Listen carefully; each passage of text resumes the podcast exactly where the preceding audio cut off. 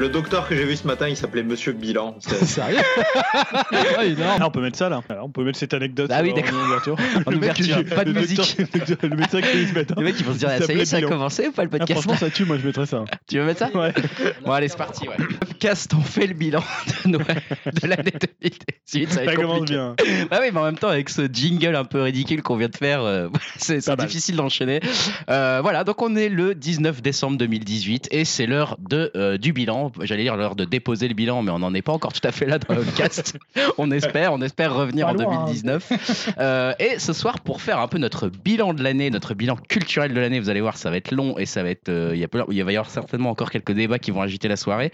Euh, bah, on est, je ne suis bien sûr pas tout seul. hein, je suis avec mes fidèles co-animateurs. Salut Julien. Salut, Salut à Julien. tous. Je te parle hein, pendant que tu es sur Twitter en fait, hein, tête de cul.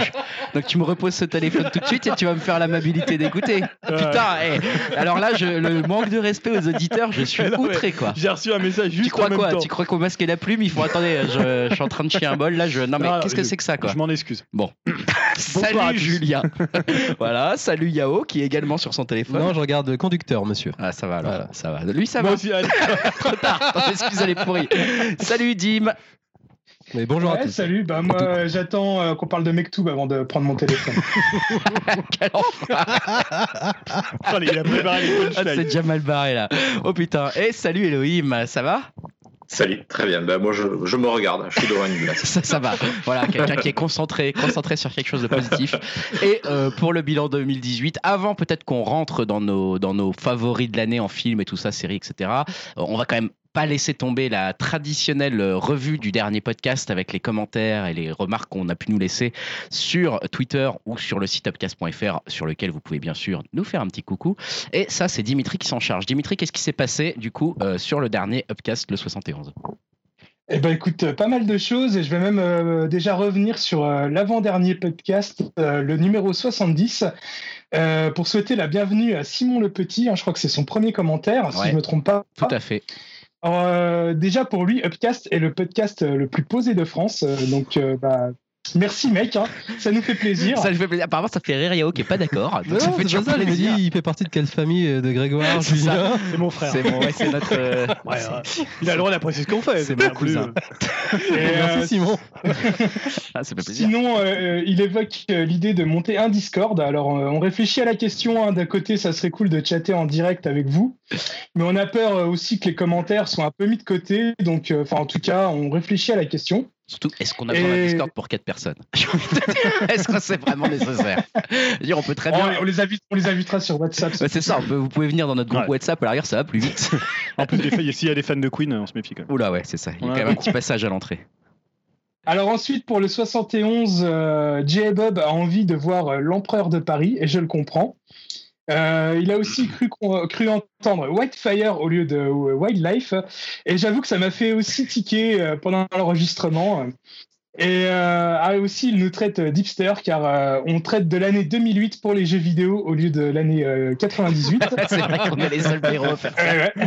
Mais je suis euh, bien d'accord hein, que ce podcast est infesté de, de hipsters. Mais bon, seul bilan de l'année parlera de lui-même. Euh, sinon, le Bonden euh, vient nous faire un petit coucou et euh, comme tout le monde, il est fan de quiz. Euh, il est par contre plus réservé sur la série live euh, Cowboy Bebop. Ah, et aussi, euh, bah, mea culpa de ma part, car la dernière fois, j'ai confondu euh, Left 4 Dead et Dead Island. Bon, il y avait Dead dans le titre, hein, donc Ouais, euh, voilà, des zombies, être à moitié euh, pardonné. C'est ça. Ouais, parce que la Euh, publicité dont on, qu'on avait évoquée, c'était celle pour euh, Dead ça. Island, ouais, qui était hallucinante. C'est ça. d'ailleurs. Euh, Ouais, Dead by Daylight, ouais, je vois. le mec en rajoute. C'est ça. Excellent jeu. Il est aussi euh, pas mal choqué par le bashing euh, de Julien sur Dead Space, hein, tout comme Ah. Thibaut. Ouais, c'est vrai Ah bah, Alors, euh, voilà, hein, hein. décidément, euh, il y a des mystères qu'on n'arrivera jamais à percer, hein, comme les goûts de Julien. Tu sais, les goûts et les couleurs. hein. Non, non, mais euh, j'assume. Après, je sais que c'est un jeu très, très apprécié euh, de beaucoup. Voilà, parce que ce qui ce qui est plus intéressant, c'est de bâcher les jeux qui sont très appréciés. Sinon. Exactement. C'est Tu vrai. bâches les bons vrai. jeux comme les bons films. hein. Voilà, Finalement, certains se bâchent bâcher les bons aujourd'hui. films. Voilà. Voilà.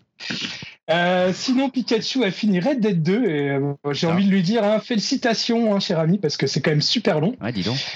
Euh, il a aussi adoré euh, Les Indestructibles 2 et euh, concernant euh, l'année 2008, il cite euh, Darksider euh, que j'ai pas fait pour ma part. hein. Je sais pas si vous euh, vous y avez touché à Ouais, ce jeu. moi je l'ai fait. Moi, je fais la démo, moi. Euh, c'est honnête, mais voilà, sans plus. C'est un Zelda-like, quoi. Ouais, c'est pas, c'est pas mal. C'est un, c'était un, un- un bon petit jeu, comme on dit. De jeu. non, mais c'est vrai, c'était un bon, un bon jeu. C'est pas lui qui. Il y en a pas un qui a demandé à ce que je sais plus qui revienne dans les commentaires. Ouais, c'est Fred. C'est ça, parce est-ce que Fred Fred, voilà. par rapport à Dead Space T'as pas lu, Julien c'est Comment? ça, ça m'a pas fait rire ce truc. Ah, Il y en a qui a dit il faut virer les amateurs de jeux vidéo là parce que pour, pour dire que Dead Space c'est de la merde. Faites ah. Fred, le mec des Je sais pas- commentaires. Je crois que tu l'avais lu, en fait. ah, c'était trop drôle. Euh, sinon, euh, Kuhn souhaite un joyeux anniversaire à Yao et Ouais, euh, bah, je peux lui dire aussi euh, de souhaiter un joyeux anniversaire à Elohim Ah, parce que c'est aujourd'hui. En direct. Ouais, c'est décembre, c'est Voilà, l'hiver. Merci. Euh, Donc euh, tout alors, ce qui est sinon, euh, lui- Patreon, tout ce que tout ce qui est chèque, tout ce qui est argent, vous envoyez ça directement Voilà. euh, à Grégoire. Ouais, hein. qu'on fait le bilan. je transmettrai à Elohim. On hein. fait le bilan, mais le bilan financier, il est pas, il est pas Ouais, fameux. bilan financier. On l'a- il est déposé, hein, il, il est là.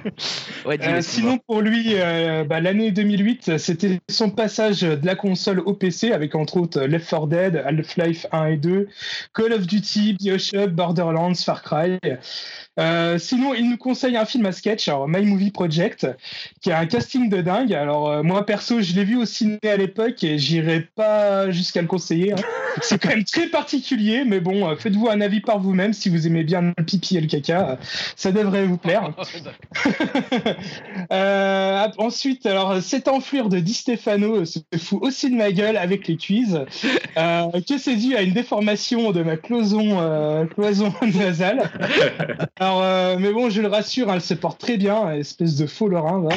Euh, et euh, sinon, euh, pareil, il est pas très chaud pour Cowboy Bebop et Yao en rajoute une couche en disant que je suis trop consensuel. Alors Bien décidément, c'est ma fête. Et Falbalin nous parle qu'en 2008, bah, c'était pas forcément une période facile pour lui, mais heureusement, il a pu se défouler sur GTA 4. Ouais. Et enfin, euh, Shanghai Max apprécie euh, la découverte de Sons of Kermet. Ah, Et et voilà. ça, ça fait plaisir. Ah, ça cool. fait plaisir parce que c'était toujours à Paris. Parce que c'est à la fin en plus. Avec ce genre, c'est ça, juste qu'il y en a un qui a écouté jusqu'au bout, jusqu'au morceau. Je crois que tu voulais aussi revenir sur un commentaire, il me semble, Julien, non Tu avais pas dit ça dans le, dit dans ça. le, dans le WhatsApp Je crois pas. J'ai cru, j'ai cru, j'ai cru, j'ai cru que tu voulais euh, revenir sur un jeu ou sur un, un- un truc de musique. Bah, je Peut-être si tu m'en parles. euh, Non, je- bah, je non, mais si tu te souviens de ce que c'est. Non, non, j'avais juste lu ça, puis j'ai dû me tromper. Bon, C'est bref. Possible, hein, mais j'ai oublié. En tout cas, bah, merci pour vos nombreux retours euh, et commentaires. Ça va, il y en a Hein qui peuvent lire Merci pendant le podcast, il y en a d'autres qui peuvent. euh, Voilà. hein. Donc, on va passer tout de suite à la partie euh, de notre bilan sur les films.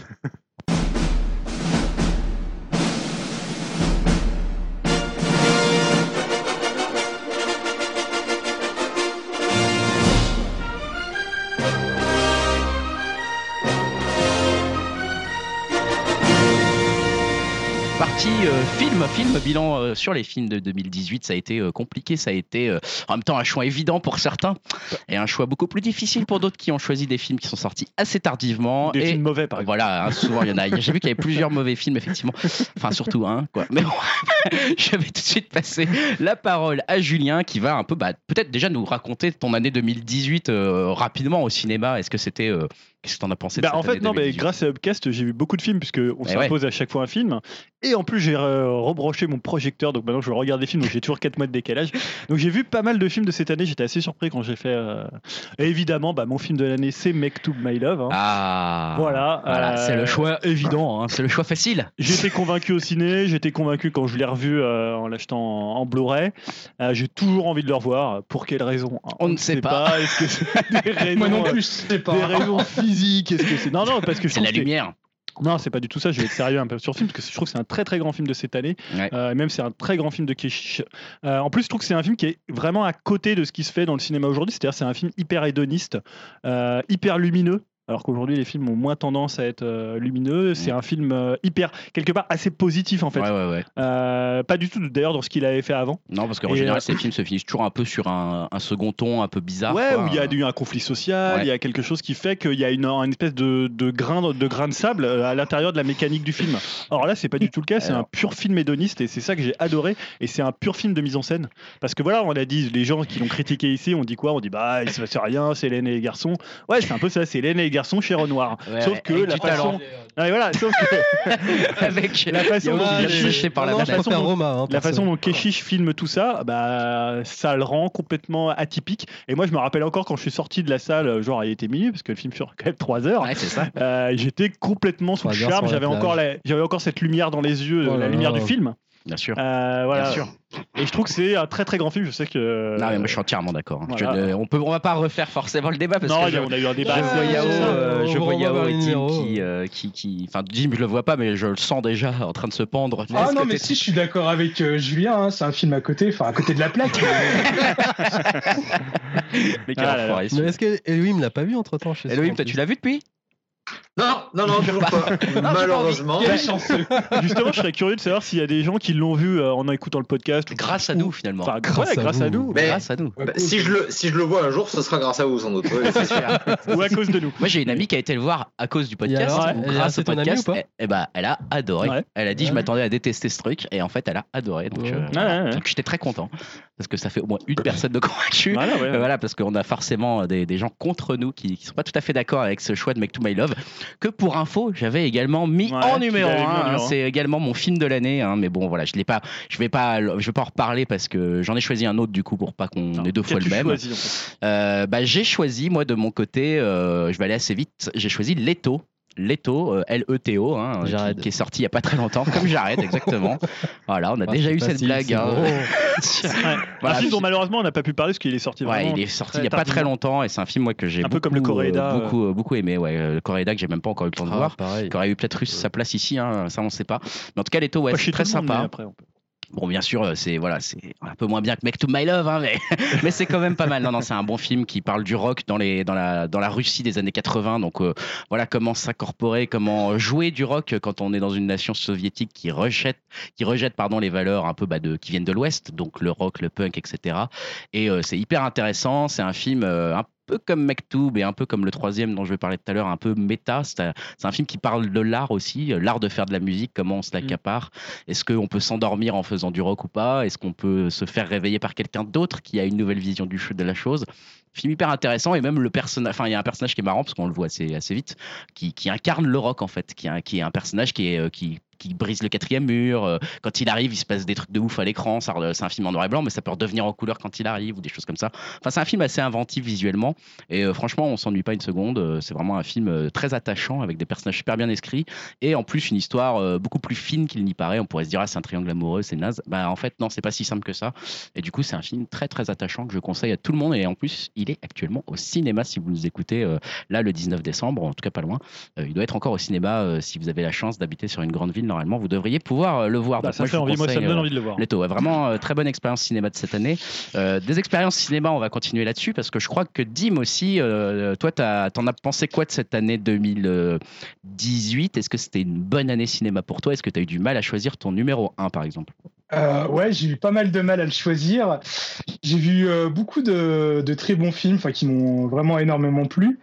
Et euh, si je devais retenir peut-être une chose plus liée à Upcast cette année, c'est que je pense que c'est la première fois dans un bilan d'Upcast qu'il y a à la fois un film qui est numéro un dans le top et peut-être dans le dernier aussi pour moi. c'est peut-être le pire film que j'ai vu au ciné de ma vie, mais De ta vie Mais mec Mais arrête Ah ouais, clairement, je pense Mais que je me suis jamais autant fait été avec toi, on a vu des films de merde tout le temps. Arrête, on a passé Ouais, du temps oui, ensemble au mais on rigolait au moins. Là, je, rigolé. qu'il a vu Batman contre Superman. Et, Attends, euh, le mec a vu Ah Dracula bah 2001 Batman, au euh, cinéma. Batman euh, versus Superman, j'adore. Ouais, ouais, la version Euh, longue qui doit sortir en. Mais j'adore peut-être pas autant que le film que j'ai choisi, hein, parce que c'est euh, Spider-Man euh, Into the Spider-Verse, hein, qui est en- encore aussi lui aussi au cinéma. ouais. Euh, je l'ai choisi aussi parce que bah, c'est une énorme claque. Hein. Je pense que c'est devenu mon film d'animation américain euh, préféré. euh, euh, voilà. Euh, le film, je trouve qu'il est vraiment incroyable. C'est hyper généreux de la première à la dernière seconde. Euh, J'ai rarement vu ça. Euh, on souffle jamais pendant le film. hein. Il y a 15 000 idées à la minute. Puis bon, je trouve que l'animation, elle est dingue. Le film, il est magnifique. Enfin voilà, moi qui, euh, qui aime m'amuser, être transporté au cinéma, j'ai vraiment pris mon pied. Euh, on est loin d'un film à la con où il se passe rien sur une plage avec des dialogues interminables dans une cuisine aussi. Respecte, hein, Euh, respecte les, les- respecte les, les Eh, nous, on respecte tes grosses merdes, alors tu respectes notre film, s'il te plaît. respecte d'accord, très bien. Euh, c'est vraiment un des films film qui, selon, selon moi, marche vraiment comme un comics animé. Entre les voix off qui est écrit comme des bulles d'une BD ou l'animation qui part dans tous les sens, euh, le découpage des combats qui est hyper bien foutu. Euh, L'autre euh, vraiment point qui m'a vraiment plu, c'est les personnages qui sont à la fois nombreux, hein, parce qu'il y a énormément de Spider-Man euh, qui sont présents dans le film. Euh, il y a aussi une grosse galerie de méchants iconiques de Spider-Man. Et puis bah, Miles Morales, qui est vraiment cool et attachant. C'est vraiment chouette de, de suivre son parcours initiatique en tant que héros et surtout d'avoir comme mentor un Peter Parker plus vieux, voire limite dépressif, enfin quelque chose qu'on n'a pas l'habitude de voir dans les autres films Spider-Man. Euh, puis bon, en plus le film il est vraiment drôle. La plupart des gags fonctionnent vraiment super bien. Il y a une tonne de références aux comics, à la vieille série animée, au film et même euh, à tout ce qui est même internet. J'ai jamais vu un personnage aussi bien traité à l'écran, je trouve. Le, le film se paye le luxe euh, d'être une fausse suite au film de Sam Raimi avec beaucoup de clins d'œil. Mais aussi, il se moque de ces films-là, avec comme par exemple la fameuse scène de, de danse du 3, qui est un peu rejouée dans celui-là, mais de façon très drôle. Euh, bref, euh, selon moi, il mérite vraiment sa place dans le top. Euh, Je pensais que ça allait être dur euh, au niveau animation de super-héros de faire mieux que les Indestructibles 2. Et ben, je trouve qu'il a été dépassé la même année, hein, donc euh, voilà quoi.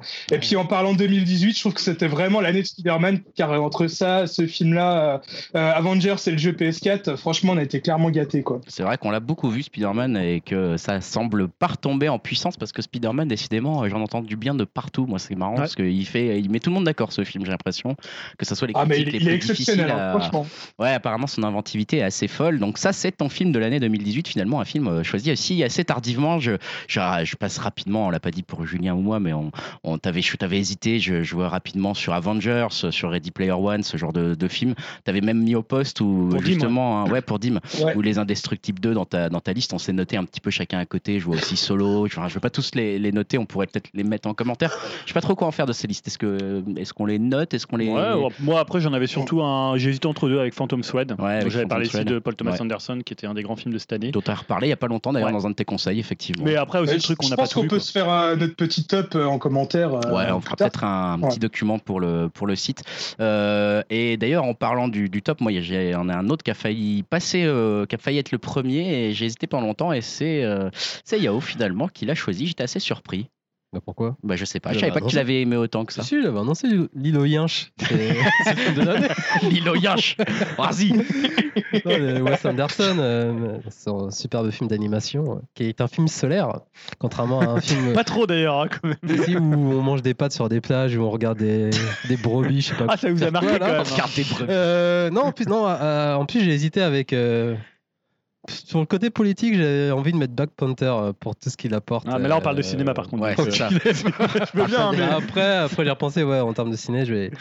J'allais garder le chien, même si j'hésitais avec le grand bain aussi que j'ai vu tardivement et que j'ai trouvé vraiment excellent, excellent ce film euh, de Gilles Lelouch. Donc, euh, Qu'est-ce qui t'a fait pencher pour Lilo Chien finalement bah, en fait, bah, déjà le côté Japon, hein, moi tu me Ouais, parles de Japon, c'est bon, c'est c'est vendu pour moi. Puis le côté animation, euh, on en avait parlé de toute façon en termes de dialogue, euh, les acteurs sont fantastiques. L'animation elle déchire, le stop motion, c'est- très inventif en fait. Tu, tu l'as revu d'ailleurs depuis, parce qu'on Ouais, en avait parlé ici. Ouais, j'ai revu et c'est toujours aussi euh, comment clinquant. Enfin, les dialogues c'est toujours euh, autant efficace et le rythme, c'est ça j'adore le rythme du film en Ouais, fait. Il est super, ouais. Ouais, Il y a un peu une espèce de, de rythme un peu cassant à froid Ouais. comme ça, un peu comme souvent chez, euh, chez Wes Et puis Anderson. avec la musique aussi qui va bien. Ouais. euh, non, franchement. Ouais, Il y a un euh, rythme assez. ouais. euh, C'est un film d'une euh, beauté, euh, Ouais, c'est surtout en termes de beauté graphique, je crois que c'est Ouais. vraiment le film qui m'a.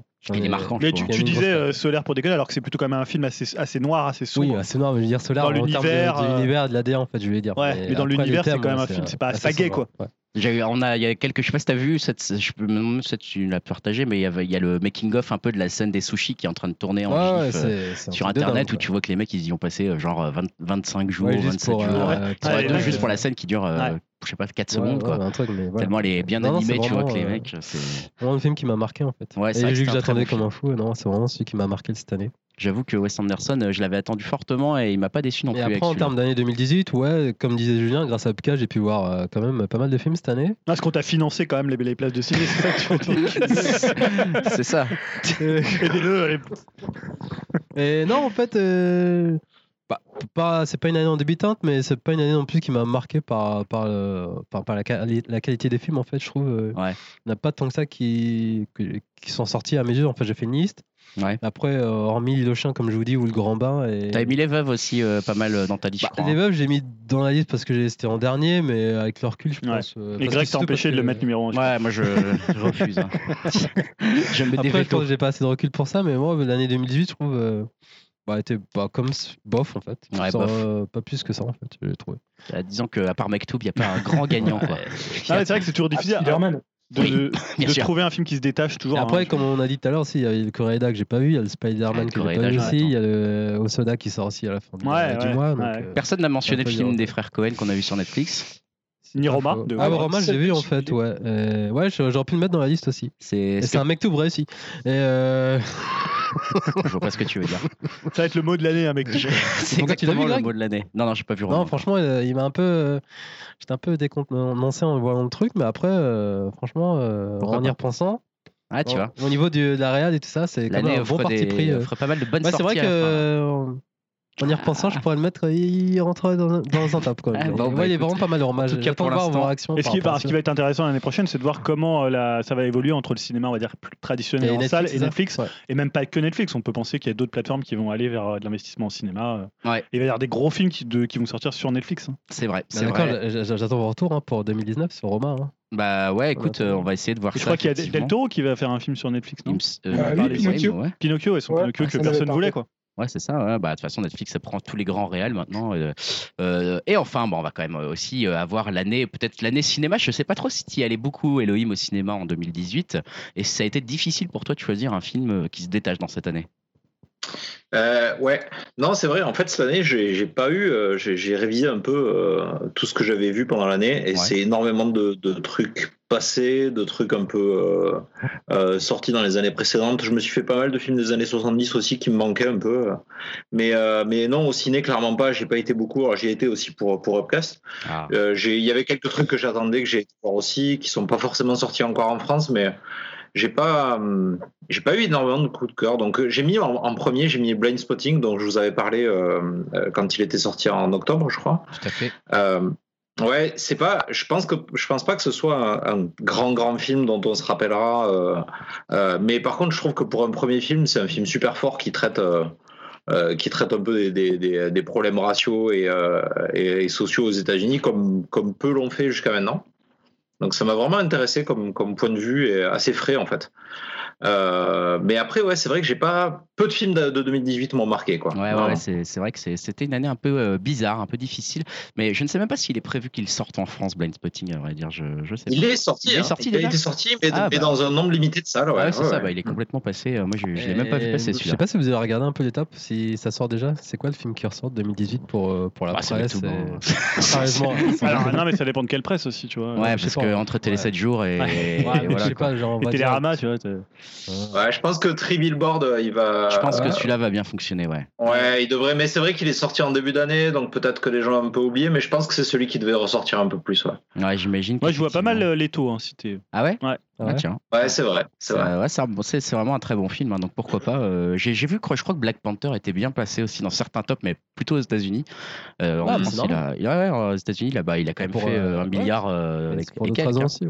Donc, euh, donc non, non, mais c'est cool. Euh, donc là, c'était un peu notre euh, notre choix des films, euh, voilà, qui, qui sont sortis quand même malgré une année parfois un peu terne pour certains, ou alors avec beaucoup trop de choix pour d'autres. finalement, dans les bons films. Donc, donc voilà, venez nous dire hein, sur upcast.fr ce que vous vous allez sélectionner comme film de Ouais, l'année. D'ailleurs, je suis étonné, Julien, que t'aies pas pas, toujours un choix facile, hein. cité Indestructible 2. Euh, T'auras je l'ai cité. De... Bah non, mais je l'ai Ouais, cité il dans pas loin, mais ouais. Ah, moi, j'ai adoré les Indestructibles. Si, si, ouais, il est dans sa liste, ouais, effectivement. Euh, voilà, après, bon, faut en choisir un. euh. Faut en choisir un. Et puis j'en avais reparlé déjà la semaine dernière où euh, j'avais pas fait un mea culpa, mais euh, voilà, je l'ai réévalué sur, euh, sur l'échelle des Pixar et du. Moi, j'avais rajouté une petite euh, rubrique. On a tous rajouté quelques petites rubriques euh, pour compléter un peu cette cette cette, cette, euh, ce- rubrique film. je vais trouver mes mots Euh, avant de, passer à nos attentes rapidement. euh, le film que j'ai enfin vu, le classique que j'ai enfin vu, l'esquive. Est-ce que c'est tu t'appelles, t'appelles ça un classique Moi j'appelle ça si un vieux. classique. Bah si, enfin pour moi c'est déjà un classique. Euh, Regarde, il a, il a quoi 10 Donc ans le film, un film de Keshish. Ah, hein. le film de Keshish, enfin oui, je, je précise effectivement, et qui est disponible sur Netflix, c'est pour ça que j'ai pu enfin Ah, le voir. Ouais, ouais, ouais, il est sur Netflix, cool. l'esquive. Donc, euh, Avec Sarah Ah, Forestier. Sarah qui a découvert Sarah Forestier, donc C'est le doit, premier Keshis que j'ai vu aussi. ça doit bien faire euh, une dizaine d'années qu'il est sorti quand même. C'est pour Ouais, ça que je je pense, hein. classique. Il y a 15 ans facile, ouais. Ouais, voilà, quand même, 15 ans. Ouais, on peut aller. Quand même, allez, l'esquive, je me suis dit, bah, enfin je m'y mets parce que j'avais tout vu de Keshish sauf l'esquive. Et euh, voilà, donc je suis enfin content de l'avoir vu. Ça ne m'a pas déçu, c'est parfait. Ouais. C'est Comme bien, souvent comme, comme Keshish. tout ce cinéma. Pas tout, mais-. Oh. Voilà, et je crois qu'Elohim aussi, tu as, vu un film, un classique que tu as enfin vu en 2018, mais alors classique que je connais pas du tout. Désolé. Non, ben c'est alors c'est un, c'est un classique, euh, c'est un classique ici au Canada un peu parce que c'est, ben, je pense qu'il a pas, il a pas forcément eu une sortie, euh, une sortie euh, mondiale, mais euh, en gros c'est un faux documentaire qui s'appelle Fubar, euh, F-U-B-A-R.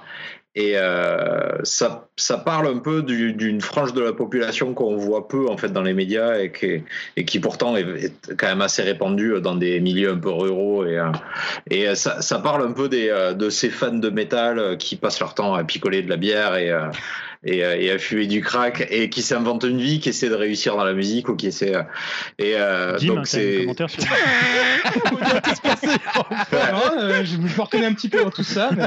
Ah, ouais, mais il y a, il y a- enfin, il y a, y a- bon, tu verras, c'est quand même des, c'est quand même une- On a tous des potes qui ressemblent un peu à ça, peut-être, mais c'est pas nous, quoi. Ouais. Mais je, en tout cas, ça m'a fait plaisir de le voir parce que ça, ça, c'est un film qui a compté un peu dans la, la culture canadienne et, et voilà, j'ai vraiment adoré. Donc ça s'appelait Fubar, ou Fubar. Ça doit être disponible sur internet euh, auprès de ou alors vous demandez à votre oncle américain si vous avez du mal à le trouver. Je pense que c'est trouvable en VOD, Ouh. mais probablement pas avec des sous-titres français, euh, malheureusement. Ah, ça, ça reste Euh, peut-être jouable. C'est peut-être jouable s'il y a mais- des sous-titres euh, anglais. ouais, anglais, tu vois, pour les, les, les, les- les malentendants ou les choses comme ça parfois. Qu'est-ce que- qu'est-ce qu'il y a encore Pour les malentendants. ouais. c'est vrai, Parfois ils te mettent les sous-titres Oui, en mais ça anglais pour les euh, il malentendants. ouvre une porte, il prend sa guitare, il Ah, fait mais du crack. mieux que si tu parles pas du tout. Euh, ok, ok, Foubar, donc euh, l'esquive Foubar. Au niveau des films, on a rajouté aussi deux catégories. C'est le film qu'on est le seul à pas avoir aimé et le film qu'on est le seul à avoir aimé.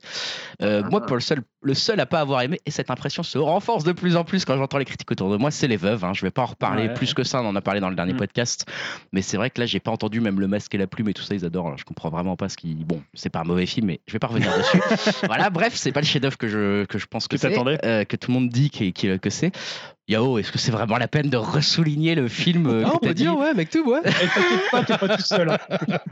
Ah. Non, mais c'est plus pour la Franchement, blague. vous en fait. une fixette à un moment donné, il va falloir que vous passiez à autre chose. Ah non, mais Quand tu auras le canto, le canto duo, là, il va falloir y aller. Est-ce hein. qu'il sera sorti de présent déjà, non? Il a déjà tourné le, Euh, le deuxième. Euh, Ça va, ça va. Là, ce qui me choque surtout, moi, c'est Dim qui le met en ce classement le plus mauvais film jamais vu au cinéma. Quoi. Ça, j'en reviens pas, quoi. Putain. T'as j'ai hâte qu'il y ait le deuxième. Là. Quel enfoiré, retourner le voir. Ah non, mais quel enfoiré celui-là. Parce qu'en plus, honnêtement, c'est pas le Ah, moins mais- bon film Non, de l'année. Pour être si honnête, c'est pas le pire, hein, c'est juste pour vous faire chier, les Ah gars. non, mais attends, Non, c'est le pire pour moi, c'est Predator, en peut-être une Grégoire. Ah, c'est vrai que c'est l'année deux- l'année 2018, c'est l'année de la Grégoire. L'année de la. Grégoire, on peut s'endormir au cinéma. On a le droit hein, quand on est un peu fatigué. on a une carte. Voilà, quand on a Ouais. des, des horaires compliqués, euh, rien foutre. Euh, non, mais alors moi, le... et c'est marrant parce que ça ça m'a fait réfléchir au pire film de l'année. Euh, ça, c'est toujours une catégorie un peu difficile. Moi, je crois que je mettrais quand même euh, le truc sur Queen. là. Oh, oh. C'était quand même une grosse Oh, merde. ce c'était film, hein. bien. Ah, c'était une grosse merde. Non, McTooth, c'est une, une autre catégorie, mais pour moi, c'est Predator, c'est vraiment de la. Ah, je préférais Predator. C'est vraiment J'ai- de la Au moins, j'ai rigolé devant Predator. quoi. Ah, moi j'ai bien aimé Predator. Ouais. je te- Ah ouais, non, non, bon, enfin bon, bref, c'est une question que j'improvise, donc c'est pas forcément facile de trouver son Ouais. moins bon film de l'année, mais- réfléchissez-y aussi, vous les auditeurs, si vous voulez pas voulu. dire euh, votre merde de l'année sur upcast.fr. Je parle aux auditeurs, pas à toi. Euh, le film que vous êtes le seul à avoir aimé, Julien. Bon, alors je suis pas le seul à l'avoir aimé, mais je vois que c'est un film qui est beaucoup critiqué. C'est le, le solo de, donc, de Semi Ron Howard, puisqu'on sait pas trop ce qu'il a fait dessus. Ouais, Alors, un, un film mal aimé et par le studio, euh, Ouais. et par la critique, et par les spectateurs. ouais. Alors que ça moi, a j'ai carrément passé un arrêté très bon les, moment. ça a carrément arrêté les films euh, solo euh, Star Wars. Enfin, ouais, bah les moi, les- c'est vraiment le film que j'avais envie de voir à l'époque. On, on savait pas trop de choses sur, euh, sur Han Solo. Voilà, je trouve que c'est un excellent film. Ah ouais. Euh, et pourtant, c'était pas gagné parce que t'as Tu quand l'avais même. pas euh, défendu quand on avait fait. euh, Je l'avais pas vu. Ah, tu l'avais Je l'ai vu un peu après. Je sais que je l'avais défendu avec Dim. Hein. Je l'avais. Ah, t'avais aimé, toi Ah oui, j'avais défendu avec Dim moi quand on a été le voir. Et c'est le un des rares Star Wars récents que j'ai envie de, le revo- de revoir avec le 8 un petit peu. Mais par exemple, tu vois, moi, Rogue One, ça me fait chier. Je suis pas tout à fait Euh, d'accord avec Le 7, ça. je, bah, ça me fait chier. Le 8 il est cool. Le 8, ça va. Il y a C'est des trucs cool. que j'aime bien, mais celui-là, je l'ai trouvé très très bien, alors qu'il y avait quand même Daenerys euh, machin dedans. Ouais, et qui est pas une, pas gagné. une, actrice Petite précision, euh, le film se rattrape super bien en Blu-ray, les, les ventes sont, sont vraiment bonnes. Et euh, du, du coup, euh, bah, Disney réfléchit un petit peu pour les spin-offs. euh, À le sortir en euh, Blu-ray bah. Peut-être à les mettre directement sur euh, leur, euh, euh, future plateforme de VOD. Ah ouais. Et Ouais, euh, ouais. voilà, bah, de toute façon, les nouveaux spin-offs, c'est plus ou moins les, les séries qui vont arriver. euh, The Ma- Mandalorian et euh, la série sur Cassian Andor, hein, je pense. Donc voilà. hein. Ah, Ça va vachement baisser les budgets quand même hein, s'ils font ça, globalement. Ouais. C'est un peu le risque, quoi. Bon, bref.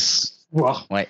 Effectivement, euh, Yao, toi de ton côté, le seul, à, le seul que, enfin le film que tu es Ah, le vous seul à avoir aimé. comme euh, Black Panther. Ah, moi, je continue Ouais, à bah, le Ah, t'es pas le seul. euh, Bah non, moi, j'aime beaucoup. Non, Ah, Dim, Dim aussi a bien aimé, bien Ah, tu veux dire le seul ici?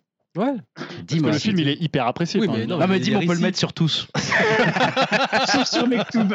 sauf sur Mektoub. Et celui que je vais dire moi, mais bon. Donc toi, euh, Ah, tu défends. Black Panther. Moi, je, vois ça sympa, un bon divertissement. Eh, ouais, là, Elohim, la il a, politique aussi. il a- Elohim a choisi un film, euh, comment dire, plus consensuel. Je pense que t'es pas loin d'être euh, plutôt. Enfin, non, je- je l'aime bien aussi. Bah oui, enfin, non, justement, moi aussi, je l'aime bien. C'est pour ça que je suis surpris que tu l'aies mis en le seul que Mais t'as c'est juste qu'il il a été nommé par, par absolument personne dans les films marquants de l'année. Et pour moi, c'est un film qui m'a agréablement surpris alors que je l'attendais pas en fait. C'est plus par rapport à ça. On quoi. parle de euh, Ant-Man et la guêpe, hein, je précise. parce que on n'a pas dit, on n'a pas dit le titre.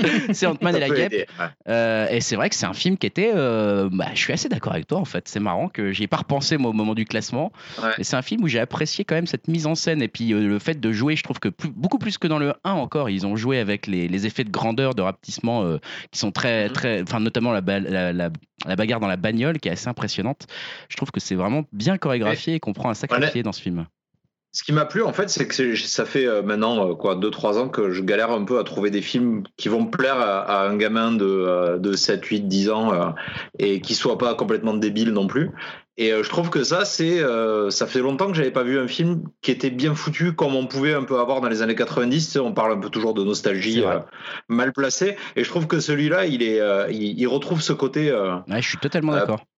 Pas forcément transgressif, pas forcément machin, mais avec un double discours, avec, euh, enfin, je le trouve drôle et bien foutu, quoi, Ouais, ouais, voilà, ça- simplement. Ça fait penser un peu à Last Action Hero, tu vois, ces bons gros films de divertissement, mais en même temps qui étaient bien Ouais. foutus, bien ficelés. Effectivement, moi j'ai vraiment bien aimé la Alors, moi, moi, j'avais, je veux pas rajouter une catégorie, mais il y a juste un film, j'ai l'impression qu'il est sorti, et on l'a déjà tous oublié, c'est Deadpool 2. Je l'ai pas vu, moi. C'est pas Euh, ouais, c'est vrai qu'il est pas passé un peu plus inaperçu quoi. que le premier. Ah, il Mm. Mais euh, il va ressortir là pour Noël. Enfin, je crois que Ouais. juste aux États-Unis euh, en version euh, euh, PG-13. Ah, les mecs le Mm. ressortent, quoi. Ils alors, j'ai aussi le film où les avis sont les plus éloignés sur le spectre des avis, c'est euh, euh, Ready Player One. Euh, Ah ouais, Alors, vrai, je vois ouais. des gens qui adorent. Soit thème, soit thème. Toi, sur ma timeline, je vois des gens qui se genre c'est le film de l'année et d'autres euh, qui disent que c'est merde une de grosse merde. Je pense que le film que je suis le seul à, à avoir aimé, euh, et encore plus dans la division, si tu iras voir si tu si as des gens que tu connais autres que moi qui l'ont vu, c'est The House That Jack Built Ouais, le film Donc, de, euh, comment de merde de Lars von Trier. de Lars von Trier, qui est, euh, qui est, je pense, le film qui divise. Ouais. j'ai Je l'ai vu dans des tops quand même. Ouais, moi je le, j'ai- pendant longtemps pour info, je l'avais mis comme top Ouais, de l'année, hein, top, top film de l'année. C'est un film qui est particulièrement difficile à regarder, qui est euh, hyper euh, hardcore, avec euh, beaucoup de violence visuelle, avec beaucoup de violence psychologique, mais en même temps un film qui peut en même temps te faire rire, tellement ça va loin dans le truc hardcore, quoi. Donc c'est un film pas facile. C'est un film qui est long, c'est un film qui parle encore une fois d'art, encore un film très méta, puisque on voit carrément des extraits des anciens films de Lars von Trier Mm. qui s'interrogent sur ce que c'est que la création artistique. Euh, donc moi j'ai trouvé ça hyper intéressant en fait, ça être comme un peu la thématique de l'année parce que Phantom Ah bah. Aussi parle de ça. Pour moi, ouais, je, la création artistique, je. Je- je m'intéresse beaucoup. En fait, j'ai remarqué que l'année pour moi 2018 était beaucoup très méta quoi. En fait, c'est les films qui s'interrogent sur la création artistique ou même des, on en reparlera, mais dans la musique, euh, des, des, des albums qui s'interrogent sur la création musicale. quoi. Ouais, tout à fait. Donc, euh, donc voilà, The House That Jack Built, allez voir. hein. Si vous, vous l'avez vu, je serais pas étonné. Moi, la plupart des gens avec qui j'en ai parlé m'ont dit, mais tu peux pas mettre ce film-là dans ton top, c'est une merde absolue. Ouais, ouais, Les gens, ils se sont barrés avant la fin dans la, dans la salle. hein, mais bon, Non, voilà. mais c'est bien qu'il y a encore des films qui divisent. On Ah parle bah là, de euh, euh, My Love, on parle de Exactement. C'est intéressant qu'on ait au moins des avis différents. Ah voilà, on est là pour ça quand même dans Même si Yao me regarde Non, non, avec un air je sais, en fait, accusateur. House que tu disais Comment? C'est House Ouais, the, The House. the house, the house, the- House la maison, la maison que Jack a construite. Pas compris. ah, c'était juste mon accent que tu regardais. Je que c'était ce que j'ai Désolé. Salaud. The House, that Jack built. je vais pas refaire euh, notre imitation du, du machin là, mais bon, bref. Euh, rapidement, parce que ça va faire une demi-heure qu'on en parle, mais euh, on parle de nos attentes très très rapidement Ah pour oui, ça aussi. 2019. Euh, Putain, on en suit pas le listé. conducteur. hein. On en a listé. Ah non, moi c'est un bilan 2018, je On va pas- parler de 2019. On- le plus gros film, je crois que c'est quand même Nicky Larson. Grave. je, crois, je crois que ça me paraît assez Et la évident. suite de Qu'est-ce qu'on a fait au bon Dieu Suivi de près par Sonic. C'est une personne. Oh, putain, ouais, là, ça. je Attends, il y a une balise. Moi, j'ai mis, je rajoute la Black Snake de Thomas Gijol. Le... Non, j'ai pas mis, hein. mais là, je parce que c'est son second film qu'il réalise cette année. C'est sur euh, après Black Panther, va version française du, du super-héros noir. euh, Et Yao, tu l'attends, le film Yao? On Ouais, pour la blague, hein. appelé Yao pour la C'est évidemment, évidemment qu'il l'attend, bien sûr. grave. Bon, on a listé, allez, rapidement, je lis la liste. Ma vie avec John F. Donovan de Dolan, Glace de Shyamalan, parce que c'est la suite quand même. Avengers 4, moi j'avoue que je l'attends. Ah, si, Avengers si. Endgame. Endgame. On va se le coltiner. là. Moi je l'attends, moi je l'attends. Euh, Captain qu'il va Marvel. sortir la même semaine que le Tarantino, comme ça on devra aller voir le Tarantino. Hmm, non, je n'irai quand même voir Avengers. Non, mais on pourra parler. on fera les deux. Euh, on a listé, euh, alors je ne sais pas qui a listé ça, Hobbs and Show, ça je ne sais pas ce que Ah, c'est. c'est moi, c'est C'est moi. Ça, c'est toi? Ah oui, Bon, et euh, tous les Elohim, Elohim, il fait euh, la promo au taquet. sur J'arrête pas en ce moment, je sais pas ce qu'il me prend. Qu'est-ce qu'il ça mon aile. Bah, C'est le spin-off. Non, de mais j'avoue, hein, c'est- ça, ça me hype aussi. hein. Bon, bah Ouais. voilà. En gros, c'est le spin-off de Fast and Ah ouais. Furious avec The Rock et, euh, Statham. et Statham, donc les, les deux seuls acteurs qui valent le coup dedans. Et en face, vous avez quand même en méchant. Euh, Idris Elba, c'est ça? Idris Elba, Ah, ouais. vois. Et le réalisateur, c'est le mec qui a, qui a bossé sur John Wick et Ah, Atomic ouais. Blonde. Ah Donc ouais. ça fait quand même, euh, ça fait quatre noms qui sont sympas, quoi. Alors faut voir. Voilà. Hobbs and Show, ça s'appelle. Euh, Il y aura aussi le nouveau Robert Rodriguez qui va s'appeler Alita Battle Angel. La gomme, quoi. Voilà, il y a Ouais. X-Men euh, Dark Phoenix Encore un qui va X-Men, sortir. Ah ouais, on va voir. Ouais. Once Upon a Le Time Hollywood. sûrement. Ah voilà, on a déjà le film de l'année, c'est le Tu Tarantino. l'as dit, hein, Once Upon a. Time Hollywood qui va faire mal à tout le monde. Nicky Larson, Gemini, Dragon 3, Sonic, MIB, euh, The Irishman, Hellboy, Spider-Man 2. Euh, attends, Spider-Man 2 Le- ouais, Spider-Man euh, Far Non, From Home. Homecoming. Ah Homecoming, oui, d'accord, parce que alors, je hein. il y en a eu tellement des films de Spider-Man que je suis un peu perdu, excusez-moi. Euh, Creed 2, euh, donc Yao, et Welcome to Marwen. Mais c'est, c'est le Et j'ai envie de euh, rajouter quand même. Star Wars épisode 9. C'est le dernier Zemeckis avec Ah. euh, Steve Carell. Avec Steve Carell, ouais, j'ai Ouais. vu la bande Ah, ça oui, fait un oui. peu peur, moi. Et t'as envie de rajouter quoi, Dim? Star Wars 9. Bah, Star Wars épisode 9 quand même, les gars. Ah oui, oui, oui. Oui, Star Wars épisode 9. Euh, j'ai vu qu'on avait inclus. euh, je suis vachement convaincu quand je dis ça. Est-ce qu'on le fait Euh, J'ai vu c'est marqué prono récompense, je sais pas qui a ajouté. C'est moi qui ai mis ça, c'est mais personne ajouté n'a suivi. donc. Ah, c'est difficile de se prononcer pour l'instant. C'est qui va avoir l'Oscar du meilleur le film Star is Born avec euh, Lady Gaga, c'est pour ça. J'ai vu que Solo euh, avait oublié de soumettre la musique aux Oscars. eh ouais, c'est- ils sont C'est tellement dommage parce que concentrés la chez musique, elle est Disney. vraiment bien en plus. Bah ouais, mais tu vois, les mecs, ils ont oublié de l'envoyer Ouais, à ils savent l'Académie. que ça va être Star Is C'est parce qu'ils savent qu'ils auront rien, donc ils ont dit allez, on Ils oublie ce film. Star Born, hein. Je vous propose, euh, si ça vous va, qu'on passe aux séries.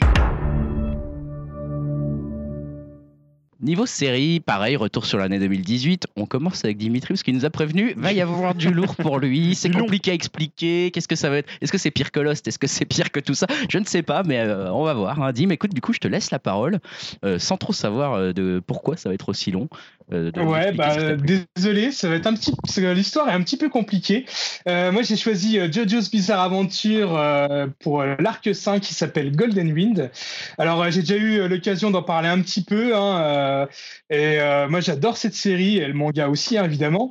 Et là, je vais vous parler du nouvel arc qui est complètement dingue et qui s'appelle donc Golden Wind. Et je pense que c'est ma série préférée de l'année et je pense que ça sera peut-être même ma série préférée de 2019 parce que ça continue en 2019. Alors, euh, petit rappel sur la série et le manga papier, on dit, on dit arc et pas saison, car euh, la série se renouvelle à chaque changement de saison avec une nouvelle histoire, de nouveaux personnages, de nouveaux lieux, tout en continuant la trame principale, et là, donc, c'est le cinquième arc.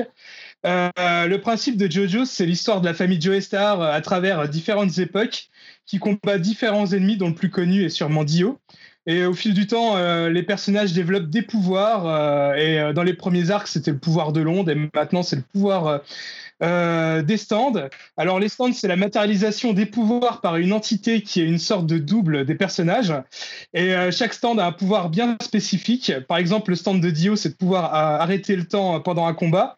Il y a aussi un stand qui crée des trous noirs ou d'autres qui permettent d'attaquer dans les reflets, et plein d'autres, on va dire. Et en plus, la série, euh, enfin, et plus la série passe, et plus l'auteur a, des idées dingues, comme par exemple un mangaka qui a un stand qui permet de transformer la peau des gens en livres. euh, qui racontent toute leur vie euh, donc, euh, dans ses livres. Et euh, il peut aussi écrire des consignes dans ses livres pour modifier leur vie et leur comportement. Ou là, très récemment, un tueur à gages qui a un stand qui permet de rétrécir les objets euh, et leur faire reprendre leur taille normale en un instant. Et euh, dans un des derniers épisodes, euh, euh, ce personnage-là rétrécit une voiture à la taille d'un grain de sable, la glisse dans, le, verre de sa victime et quelques instants plus tard, il la fait retrou- retrouver à la voiture sa taille normale et évidemment fait exploser la cible. Bref, c'est bien de la folie. Chaque arc est un prétexte pour changer de ton à la série et ça c'est vraiment top car ça permet de ne jamais se lasser. L'auteur est un gros fan de cinéma de genre et pour lui chaque arc lui permet euh, d'explorer un thème bien précis. Alors après euh, les films d'épouvante classiques ou les films d'aventure à l'Indiana Jones euh, ou les thrillers, là avec euh, l'arc Golden Winds, on est vraiment en plein film de mafia. Mais bon, une mafia avec des stands et des pouvoirs, donc ça c'est plutôt cool.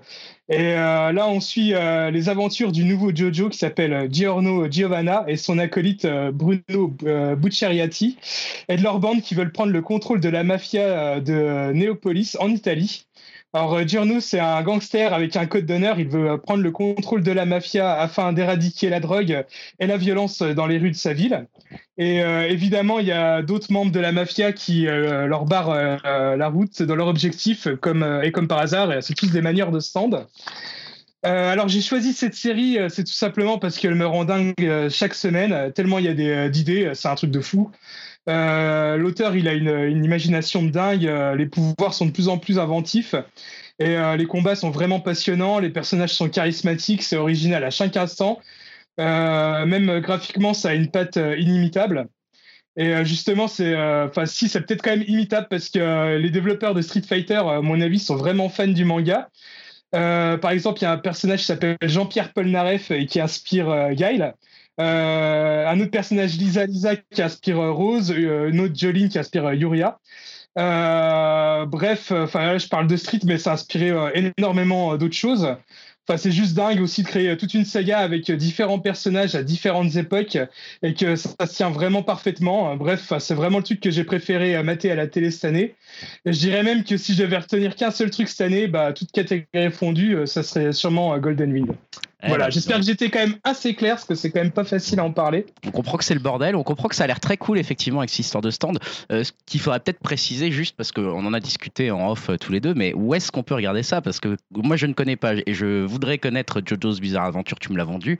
Où est-ce que je vais pour regarder ça? Est-ce que je commence direct au, Alors, à l'arc euh, Alors, déjà, ce qu'il faut savoir, c'est que l'intégrale des arcs di- euh, sont disponibles sur euh, la plateforme ADN et euh, Crunchyroll. Bon, plateforme payante, hein, c'est un peu les Netflix de l'animation. après, pour l'arc 5, on peut la visionner, on peut visionner ça gratuitement quand même sur ADN, mais bon, faut payer pour les autres. Alors, moi, ce que je peux conseiller, c'est de commencer quand même par le premier arc, même si le premier arc peut paraître un peu long, parce que c'est une longue introduction à tout l'univers de JoJo. Euh, mais on peut aussi commencer par l'arc 3, euh, parce que l'arc 3, c'est l'arc qui introduit euh, les, les Les Stardust, stands. Mais voilà, Stardust Crusader, l'arc ouais, 3. c'est le classique. Mais bon, voilà, je- je- voilà, c'est le plus connu, mais je peux quand même que vous conseiller de commencer par le premier. euh, euh, Blood. c'est un peu compliqué à suivre comme ça, mais euh, ouais, Phantom Blood, le premier arc. Donc ADN euh, et Crunch- Crunchyroll, vous cherchez ça, vous cherchez JoJo's Bizarre Adventure et je crois que c'est une pour quoi 5-6 euros par mois ou quelque chose comme ça. c'est ça, ouais, un c'est limité, 6 hein. euros par mois. Et, euh, avec 5 arcs, vous avez de quoi faire. Et euh, si vous êtes curieux, le premier euh, épisode de Golden Wind est disponible sur euh, YouTube gratuitement sur la chaîne d'ADN. Super, merci. Euh, Julien, de ton côté, les séries? Bah, ça a été un peu le, le parent pauvre pour moi cette année. Parce que, non, mais en fait, j'arrive plus à suivre une série euh, dans son entier. J'ai commencé des séries, genre, tu vois, il y a des séries que j'ai commencé que j'ai bien aimé. Tu vois, on avait parlé ici de Killing Eve. Ouais. Euh, j'ai là, j'ai commencé The Little Drummer Girl, la série de Park Chan-wook adaptée de Le Carré, qui est très très sympa, très Brian De Palma, très très Hitchcock, même si j'ai quelques réserves, mais j'ai toujours pas fini. J'ai commencé Kidding, là, le, truc de Gondry, qui est très très cool, mais j'ai pas fini non plus. Donc en fait, j'ai choisi, à part euh, comment euh, 10% que j'ai fini, euh, j'ai choisi la seule série que j'ai regardée parce que ma fille euh, a regardé de tous les épisodes une dizaine de fois. Ouais. Euh, c'est donc euh, comment euh, la série de euh, putain j'ai déjà un trou de mémoire Euh, la série de Riyad Satouf euh, les cahiers d'Esther donc Voilà. c'est une série animée euh, de les épisodes sont entre une et deux minutes Donc c'est hyper court. Il y en a, par contre, il y en a beaucoup. Il y en a une quarantaine. Ouais. Euh, et c'est donc adapté de sa BD. Et c'est très très cool. La BD, la BD est très très sympa. Déjà, moi j'aimais beaucoup Riyad Satou. J'aime beaucoup Pascal Brutal, euh, La vie secrète des jeunes, tout ça. euh, même comment l'Arabe du futur. Je trouve ça très très cool. Et là, ça retranscrit vraiment bien cet univers, cette espèce d'humour comme ça, un peu à froid, avec un regard sur les personnages à la fois assez tendre et un peu moqueur. Voilà, c'est des, ça regarde Cyril Hanouna, ça va chez Saint-Maclou. voilà, il y a une espèce comme ça de, de, de petite vie un peu euh, banlieusard, même si pour le coup là ça se passe, euh, ça se passe à Paris.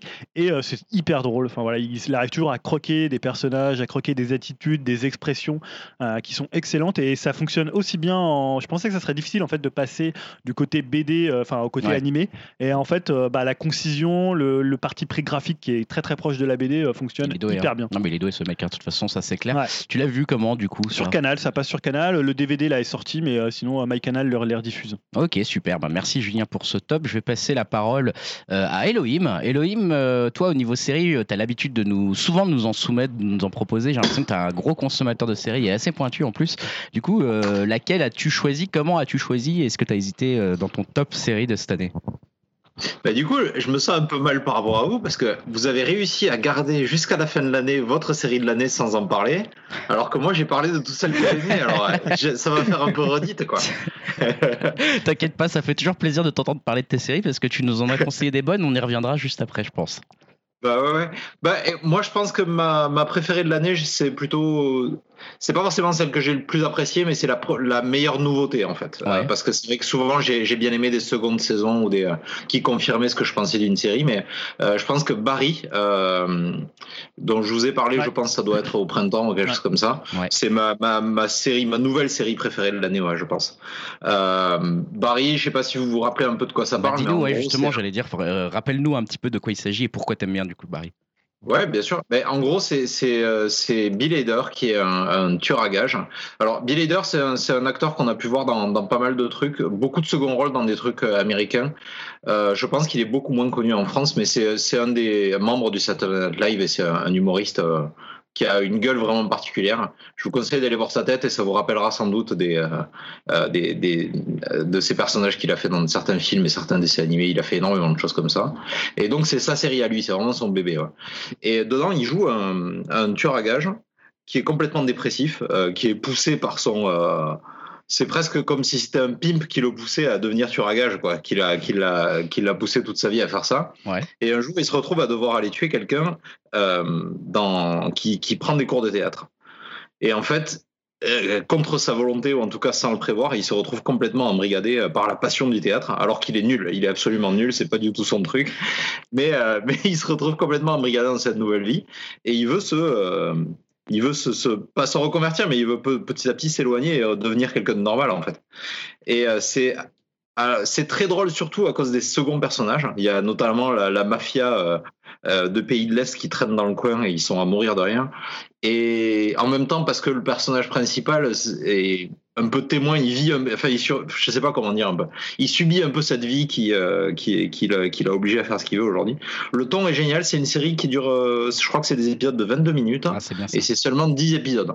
Donc c'est vraiment euh, euh, facilement digérable par n'importe qui. Je crois que si Julien t'arrive pas à finir des séries qui durent un peu trop longtemps ou des. C'est bien, ouais. Le ouais. remède à ça, quoi. Ouais, c'est le bon c'est- remède. c'est un, c'est une bonne- c'est un bon format ce genre de petit épisode, enfin 20, 20 minutes, c'est vraiment cool.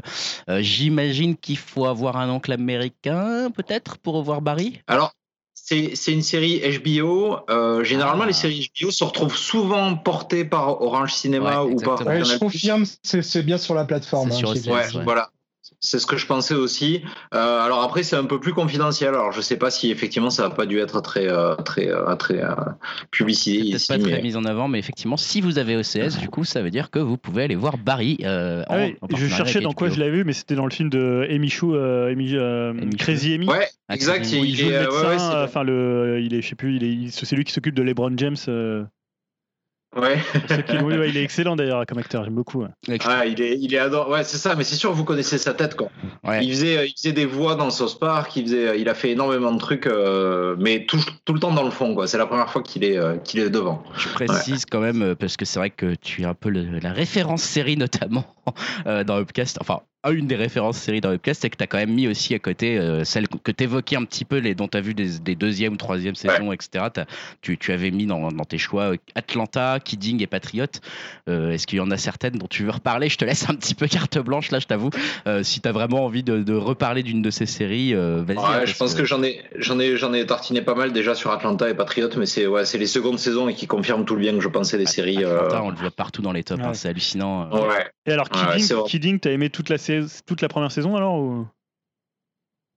Euh, The Killing, Ouais, de Kidding, ouais. c'est c'est compliqué, c'est un exercice de style un peu aussi. Euh, j'ai beaucoup aimé, mais c'est pas une série que je pourrais regarder tous les jours parce que le ton est un peu euh, un peu douce amère, mais Ouais. mais c'est quand même vraiment très bien. C'est de, de très bonne qualité. Mais c'est pas le truc qu'on regarde pour se détendre du boulot forcément quoi. Ça demande un peu plus de un peu plus d'attention et un peu euh, je sais, en tout cas pour l'apprécier pleinement, je pense. Euh, Et voilà, pas ça mis- dépend de votre humeur, mais je vous Ouais. conseille de regarder quand vous êtes plutôt de, de bonne Oui, humeur ça, ouais. Moi, j'ai commencé à regarder. c'est- Et t'avais pas Ouais. mis, euh, tu, tu en avais parlé de The Deuce, saison 2. euh. Oui, exact, ouais, ouais, ouais, tout- absolument. Euh, je viens de la terminer, là, la saison 2, et euh, effectivement, c'est bien. Ce qui est vraiment bien, je pense que c'est que au lieu de continuer juste après la, la fin de la saison 1, on reprend les mêmes personnages, mais euh, on fait un bond dans le temps qui est pas tout à fait déterminé, euh, mais on peut imaginer facilement que c'est entre 5 et 10 ans.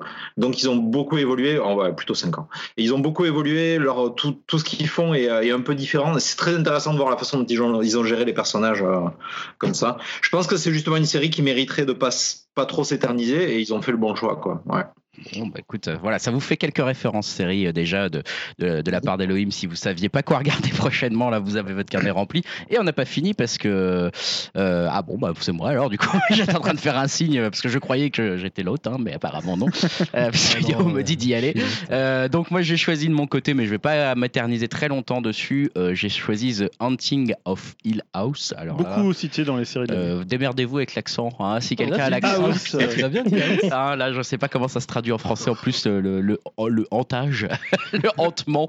Bref, il y a des fantômes dans la maison de, sur la, de- des îles. En fait, Alors, parce que qu'est-ce c'est un c'est nom que de cette famille. série Bah, c'est une série sur Netflix, euh, donc pas de surprise là-dessus. Hein. Sur toi, tu dois pas connaître parce que malheureusement, tu l'as pas. C'est une série horrifique. euh, c'est une série horrifique et qui a, qui a pas grand-chose de novateur, bizarrement, mais qui est d'une solidité assez hallucinante. Et alors, ce que j'apprécie dans cette série notamment, c'est que déjà, c'est une série horrifique. Et alors, vous me connaissez, moi, dès que ça fait Une peur, je regarde pas, je suis une Ouais. grosse flippette. Euh, Alors, comment et, t'as fait Et en plus, le pire, c'est que dans cette série, elle est très, très, très efficace au niveau de la flippette. Il n'y a pas parce d'enfant que- euh, dans. Si, si, bien sûr, il y a tout. Il y a tout, il y a tout ce que tu veux. Il y a tous les enfants. Il y a, y a- en fait, il y a plein de fantômes, il y a plein de trucs qui font peur, etc. Mais alors, ce qui est intelligent dans cette série, c'est que c'est euh, une série qui joue, alors oui, un petit peu sur les jumpscares, mais en fait, vraiment un tout petit peu. Euh, un tout petit peu pour te faire très peur au début, etc., dans les quelques premiers épisodes. Et en fait, après, il n'y a quasiment plus jamais recours et c'est plutôt par une ambiance pesante et une lourdeur et, et voilà, juste le fait de parler de la, de, de la maison finalement, etc., à la fin commence à te faire peur. Finalement, c'est presque Lovecraftien à la fin comme horreur parce que c'est vraiment une, une- un, un truc un peu malsain et un peu. euh, Un peu de- rampant. Ouais, c'est une, une peur euh, présente en permanence en Mm. fait à la fin et tu t'attends à voir des fantômes à n'importe quel moment, mais en fait, et tu peux en plus, mais euh, ils vont même pas faire spécialement boum, mais ils vont foutre mal à l'aise. Enfin voilà, c'est vraiment une série qui est très réussie. Puis bon, au-delà de ça, euh, sur le fond, c'est une série qui est euh, un peu, enfin voilà, bien sûr derrière les fantômes, etc. Il y a toute une métaphore de la famille, de comment euh, on s'accepte soi-même quand on a grandi et qu'on n'est pas devenu celui qui qu'on aurait aimé être, euh, comment on s'accepte quand on a grandi dans telle et telle condition. J'en révélerai pas plus. Allez voir la série si si vous voulez le voir, si vous voulez euh, un petit peu comprendre. Mais je trouve que voilà, le- bon, c'est c'est très classique de lier euh, horreur et métaphore, euh, Ouais. surtout dans le depuis l'horreur récente, on va dire.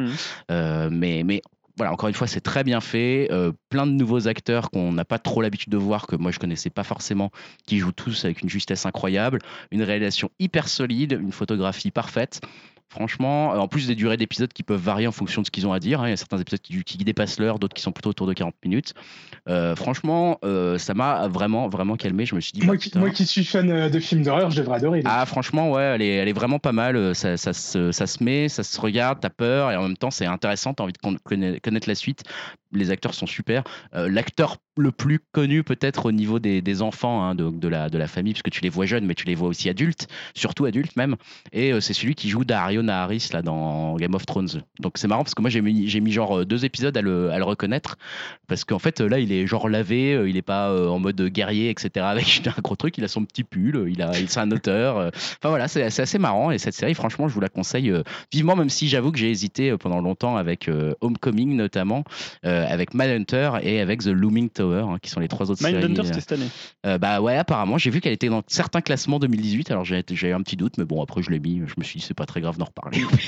Mais bon, voilà. recherches, quoi. Voilà, voilà, j'ai fait mes recherches exactement. Merci Yao pour cette petite taille. Donc voilà, moi c'était euh, donc The Haunting of Hill House euh, que je que je conseille euh, vivement. Euh, et Yao, toi qui te fous de ma gueule, dis-moi, euh, qu'est-ce que t'as choisi comme série du coup de l'année toi? Bah, en plus, euh, en temps normal, je regarde pas trop de séries, donc c'est un peu aussi grâce à Upcast et Netflix aussi, hein, forcément. Ouais.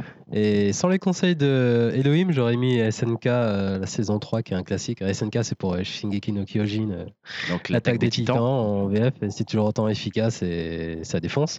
Mais du coup, il avait conseillé Homecoming, comme tu l'as cité tout à l'heure. et Exactement. Venant d'Elohim, j'avais un peu des doutes, vu qu'avec son Killing euh, Eve, là, Ah, j'ai trouvé ça tout pourri, là.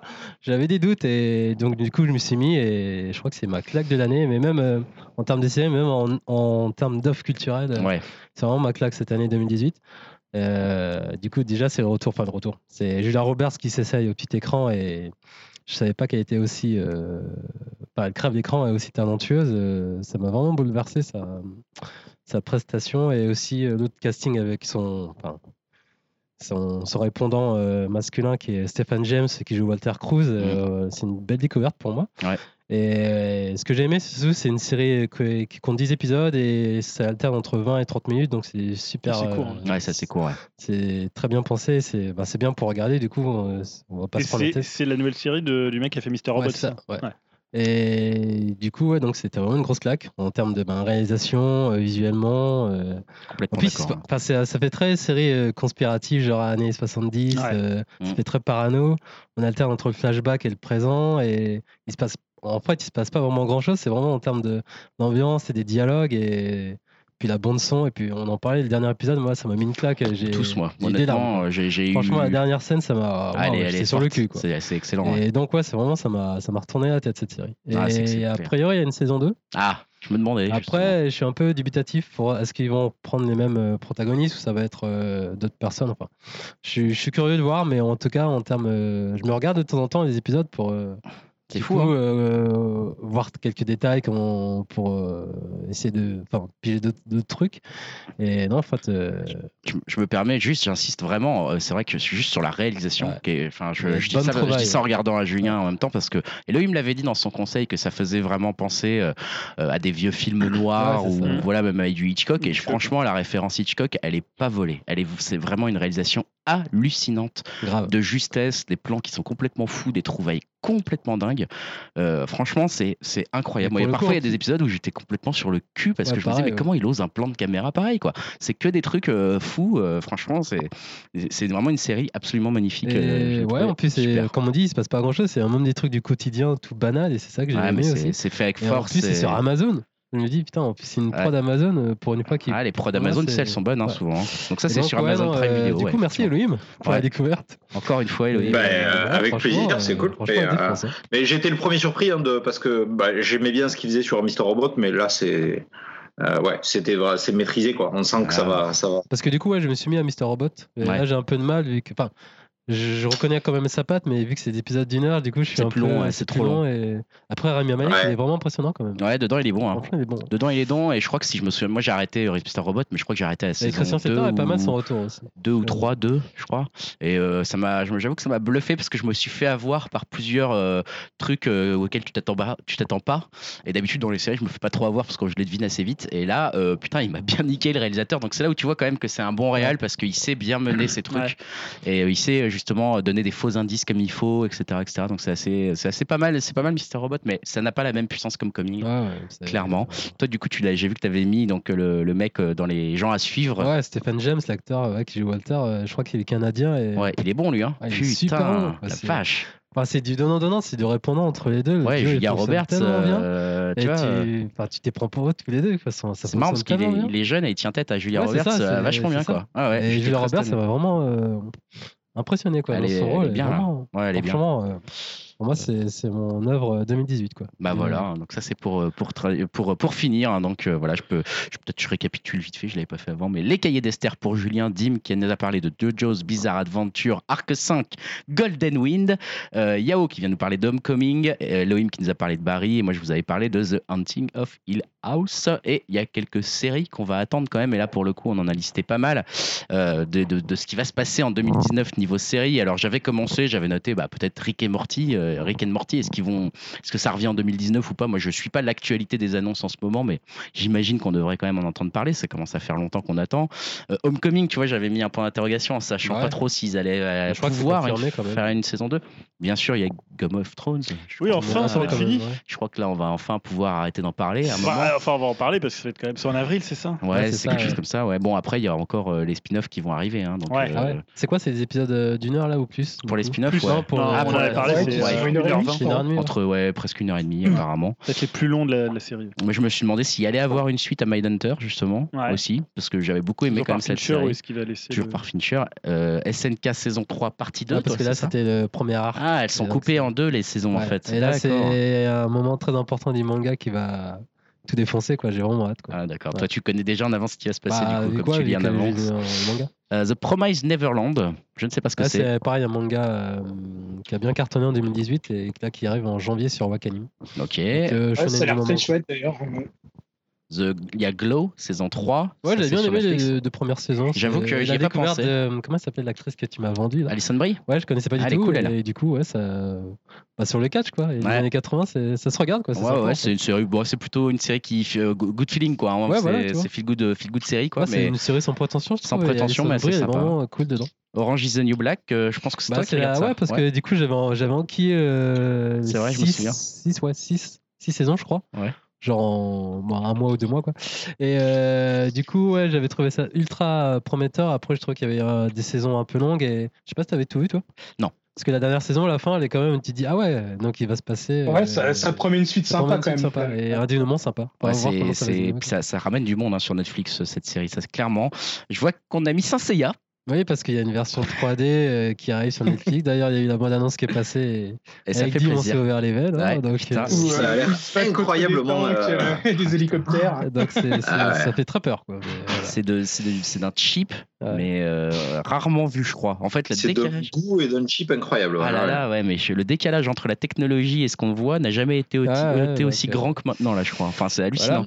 Euh, T'avais noté, enfin, je sais pas qui a noté Warrior aussi, série sur Bruce Lee. Ah, ça, c'est Ouais. ça. Moi, c'est ma, ma grosse grosse attente de l'année. euh, C'est c'est le créateur de la série Banshee qui est, qui est une de mes séries d'action préférées. Et euh, c'est son petit bébé, il bosse. C'est l'histoire de Bruce Lee un peu fantasmée et ça a l'air euh, génial. Enfin, je sais pas de quoi a l'air la série, mais lui, il est capable de grandes choses en tout cas. Cool, ça a l'air intéressant. The Boys? Je sais pas. Euh, The Boys, je vous en avais parlé rapidement, c'est une série Amazon sur des super-héros euh, qui, qui essaient de remettre dans le droit chemin des super-héros complètement cons. hein. Donc ça a l'air- ça a ça a l'air intéressant pour le côté ton un peu différent. Effectivement. Après, il faudra voir quelle gueule ça a, mais ouais. Twilight Zone, qui avait été également euh, cité, ça c'est le, le- le reboot, a priori. Euh, Watchmen Ouais, donc Jordan, Jordan Peele est, Ouais. euh, est- est dedans, donc faut, faut voir ce Ouais, ce ça apporter. commence à devenir un très gros nom quand même. On en parlait tout à l'heure en off de Jordan Peele justement. Euh, Watchmen, t'as bien eu raison de le renoter parce que ça on l'attend euh, forcément euh, avec impatience. En tout cas moi qui suis fan de Lindelof, euh, donc le mec qui avait Ah ouais. fait euh, Lost. voilà Lost et bien sûr. Bien sûr, The Leftovers. Euh, voilà, donc euh, Fleabag saison 2. euh, là, ça doit être encore Elohim Fleabag saison 2, The Deuce saison 3, Mayan saison 2. Euh, tout ça, c'est toi, Elohim, j'imagine? Oui, oui, oui. Et Alors, Fleabag, c'est quoi juste? Je sais plus du tout, là. Tu nous en as déjà parlé?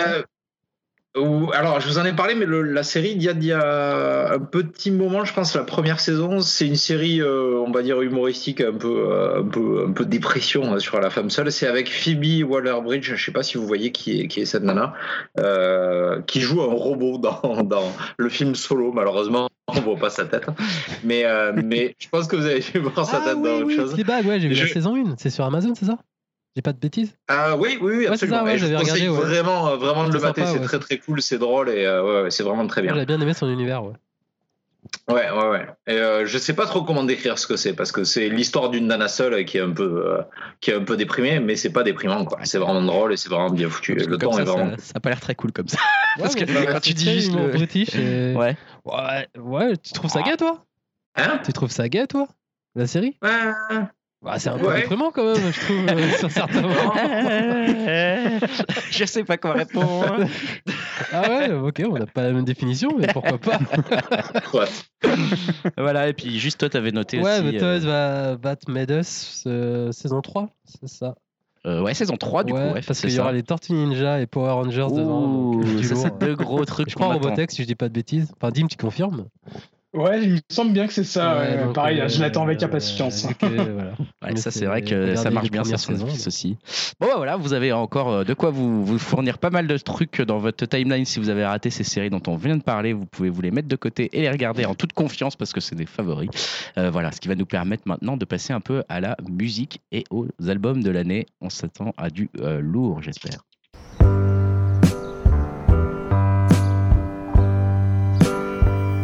Passons à la partie musique, musique euh, où on a un double choix en fait, un double choix cette fois-ci. euh, on avait déjà un peu fait ça les années précédentes, mais le titre de l'année et l'album de l'année. Et on va enchaîner, chacun va dire son titre et son album de l'année euh, à la suite, hein, j'ai envie de te dire, avec quand même un petit extrait de 30 secondes pour le titre de l'année, histoire de vous mettre dans l'ambiance de ce qui nous a plu cette année. Et on commence par notre master S musique, euh, voilà, Julien, docteur en, en- en musique, euh, je sais pas trop quoi dire, mais bon bref, le monsieur qui n'arrête pas de nous conseiller des nouveaux albums. Est-ce que ça a été une année difficile pour toi de choisir un album, euh, voilà, un top Ouais, là assez difficile parce que j'ai fait un top 30.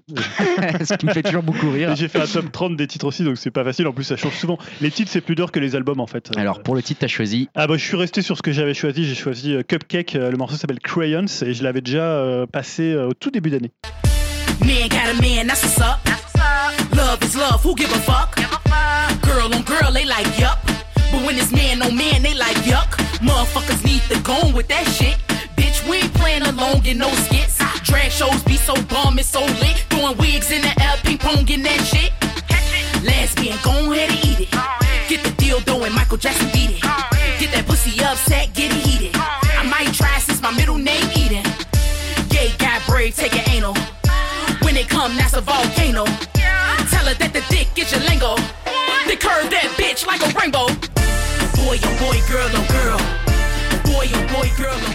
Donc voilà, c'est du, du rap, hein, c'est une, une- C'est, on ne s'y attendait pas. hein. On s'y attendait pas. Non, mais d'ailleurs, d'ailleurs, je l'ai pris. En fait, j'ai voulu faire plaisir à Dim sur mes deux choix parce que je sais qu'il avait bien aimé ce morceau à l'époque. Voilà, je sais que parfois je l'ai fait souffrir avec des choix d'albums. Donc je me suis dit, là, c'est bientôt Noël, je vais rester dans l'esprit. Euh, voilà, donc le, le titre, bah, j'en avais déjà parlé de l'album, c'était tout début janvier. Puis finalement, le titre m'est resté euh, sur toute l'année. Donc je me suis dit, bah, la longévité a fait que j'ai choisi celui-là. Euh, pour l'album, vu que j'avais annoncé en début d'année que ça serait l'année du, du rock, euh, j'y ai pas coupé puisque j'ai choisi un album dont j'avais parlé au tout début d'année qui, est- qui est aussi sorti en janvier. C'est euh, l'album de Ty Seagal euh, qui s'appelle Freedom Goblin. Ouais. Donc euh, Ty Seagal a sorti, je crois, 4 ou 5 albums ou 4 ou 5 projets cette année. Il a été assez prolifique. Donc pour ceux qui ne le connaissent pas, c'est un, c'est un américain, un peu le, le nouveau prince du, du garage, même si l'album il est beaucoup plus que ça. C'est un vrai album de guitare. euh, moi j'adore les disques de, de guitare, tu vois, que ce soit, je sais pas, Jimi Hendrix avec Electric Ladyland ou Elephant des White Stripes. Voilà, c'est un album avec des guitares sur, on va dire, dans, dans toutes les versions de la guitare. C'est-à-dire, il y a, des, il y a She, dont j'avais passé l'extrait au tout début d'année, qui est un- une sorte d'hymne stoner. Il y a des trucs euh, très rock, il y a des trucs très garage, il y a des trucs grunge, il y a une, des guitares très classiques. Euh, voilà, donc il explore un peu, un peu tout ça. C'est un double album. Euh, c'est très très massif, c'est hyper bien foutu. Enfin voilà, pour moi c'est vraiment l'album de l'année. Pas très souvent cité parce que c'est un peu ça qui m'a surpris cette Mm. année. Donc, J'ai beaucoup regardé les tops de cette année et euh, c'était très féminin. C'est vrai que Ty Seagal, ah, il apparaît quelques fois, il mais apparaît quelques fois, mais ça a été un, un des tops très féminins. Alors j'ai rien contre ça, mais je trouve que c'est pas forcément les bons albums euh, de femmes qui ont été choisis, puisqu'on avait beaucoup de Mitski, on avait beaucoup de Cassie Musgrove, on avait beaucoup de euh, Rosalia, on avait beaucoup de Janelle Monae euh, que je trouve plutôt pas mal, mais pas dans son intégralité. Et j'ai trouvé que c'était des albums un peu mineurs, alors qu'il y avait des albums bah, comme le Ty Seagal, comme le Father John Misty, euh, comme comment euh, surtout euh, Insecure Man, qui est vraiment un super disque, Parquet Courts.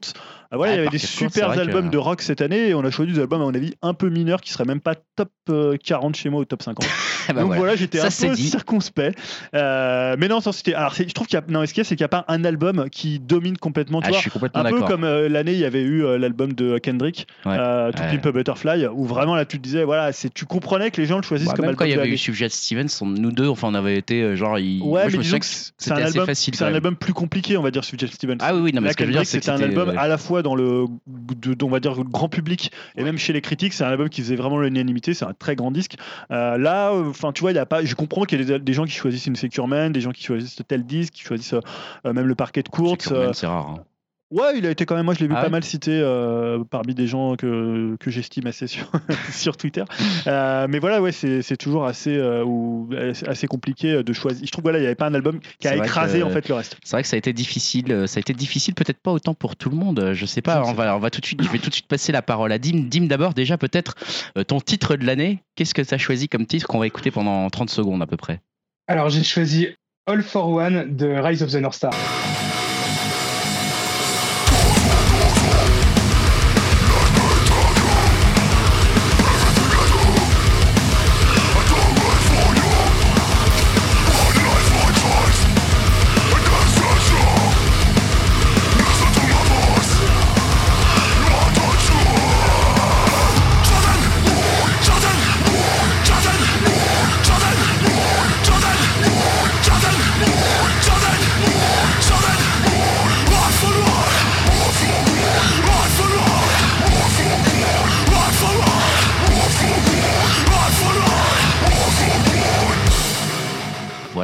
Vient d'écouter cette, ce morceau de, de, de- donc c'est quoi le, le, le- c'est Rise of the Star le nom du groupe. On en hein avait parlé ici. Ouais, c'est Ah, c'est ça, ça, on en a déjà parlé. Bah ouais, c'est celui que t'adores à Euh, chaque fois. Tu... on avait déjà passé ouais, dans l'émission et euh, Valor Disc, Legacy of She, euh, c'était une de mes plus grosses attentes euh, euh, musicales de l'année. Mais bon, j'étais un petit peu déçu parce que le disque est un peu moins orienté euh, metalcore et plus euh, néo-metal, on va dire, euh, un peu plus basique. Euh, bon, c'est loin d'être mauvais, mais je trouve que le groupe a un peu perdu sa patte. Mais bon, faut bien avouer que le morceau-là, euh, il se dégage quand même vraiment de l'album. Il a une- vraiment une patate d'enfer. Il est ultra violent. Ça rappelle un peu le groupe des débuts, avec des parties de chant un peu qui alternent le death et le, le hardcore, avec une instru ultra speed. hein.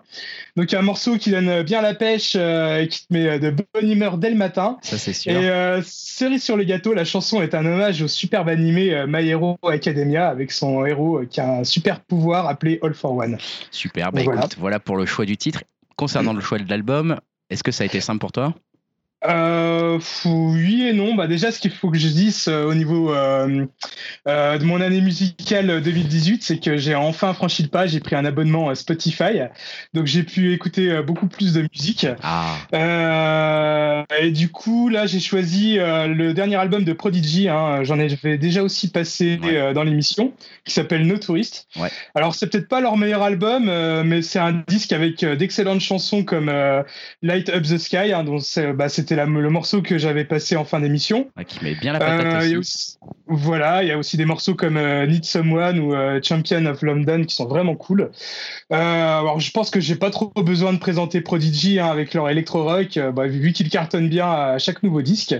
Là c'est leur septième album et je trouve qu'ils résument bien leur carrière. hein. Il y a des morceaux, euh, enfin les morceaux que j'ai évoqués avant, euh, ils sont je trouve assez old school et feraient pas tâche sur euh, Fat of the Land ou leur deuxième album. Dont j'oublie toujours le nom. Music for the euh, Generation. C'est ça. C'est ça, exactement. Et je trouve qu'il y a d'autres titres comme euh, We Live Forever euh, qui ressemblent plus aux albums euh, plus récents avec des parties un peu plus chantées. Euh, mais bon, ce que je préfère dans ce disque, c'est qu'il est vraiment euh, gravé pour. euh, pour euh, voilà pour être joué en live et euh, bah, j'ai je les ai vus euh, il y a 15 jours avec euh, Ah ouais. le très cher Di Stefano hein, à la Recale au Luxembourg et euh, je trouve que le groupe ne déçoit jamais. Euh, je les ai déjà vus une paire de fois sur scène, mais bon, ils sont toujours au taquet. euh, le public aussi, ça bouge dans tous les sens. Et euh, je trouve que c'est vraiment là que le groupe prend vraiment tout son sens. Et euh, bon, c'est vraiment un groupe qui arrive à fédérer beaucoup de monde. hein. Quand je vois le public pendant leur concert, hein, tu vois tout du métalleux, euh, du punk, euh, du fan de reggae, euh, des fans d'électro, de hip-hop. euh. Ça attire tout le monde et c'est amplement mérité vu la qualité de leur musique. Enfin voilà, pour moi, c'est l'album de l'année. Bah écoute, je trouve que c'est un très bon choix. Ça fait plaisir de réentendre En, parler en un peu plus, de un- je trouve que c'est devenu un groupe dont on parle plus tellement dans Ouais. la presse en fait. Bah, ils ont je réussi que la peu- presse s'en fout un peu de. Prodigy. Ils ont réussi à se La faire oublier presse de la fout un presse, peu, mais mais, pas les, le pas public les gens. Ouais, hein. carrément, ouais, euh, Ils ont un public de fidèles et franchement, Veux dire, tu vois.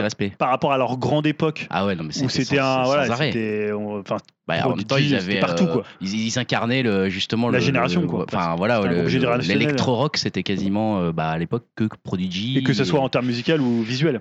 Et complètement. Et donc maintenant, c'est vrai qu'ils ont été un peu euh, rattrapés, ou alors en tout cas qu'ils n'ont pas voulu forcément rester euh, devant, euh, Mhm. devant la scène Ouais, comme ça tout le temps. C'est peut-être ça aussi. Puis je trouve que musicalement, ils progressent toujours bien. Ils arrivent toujours à sortir des, des bons disques euh, sans jamais trop se répéter. Enfin, en faisant toujours des clins d'œil à leur, euh, leur discographie passée, mais en proposant toujours des nouvelles choses. Donc c'est vraiment sympa. quoi. Bah écoute, ça fait plaisir. Euh, de mon côté, je prends la parole pour le titre de l'année. J'ai choisi Spiritualized. Le titre, c'est On the Sunshine. On the sunshine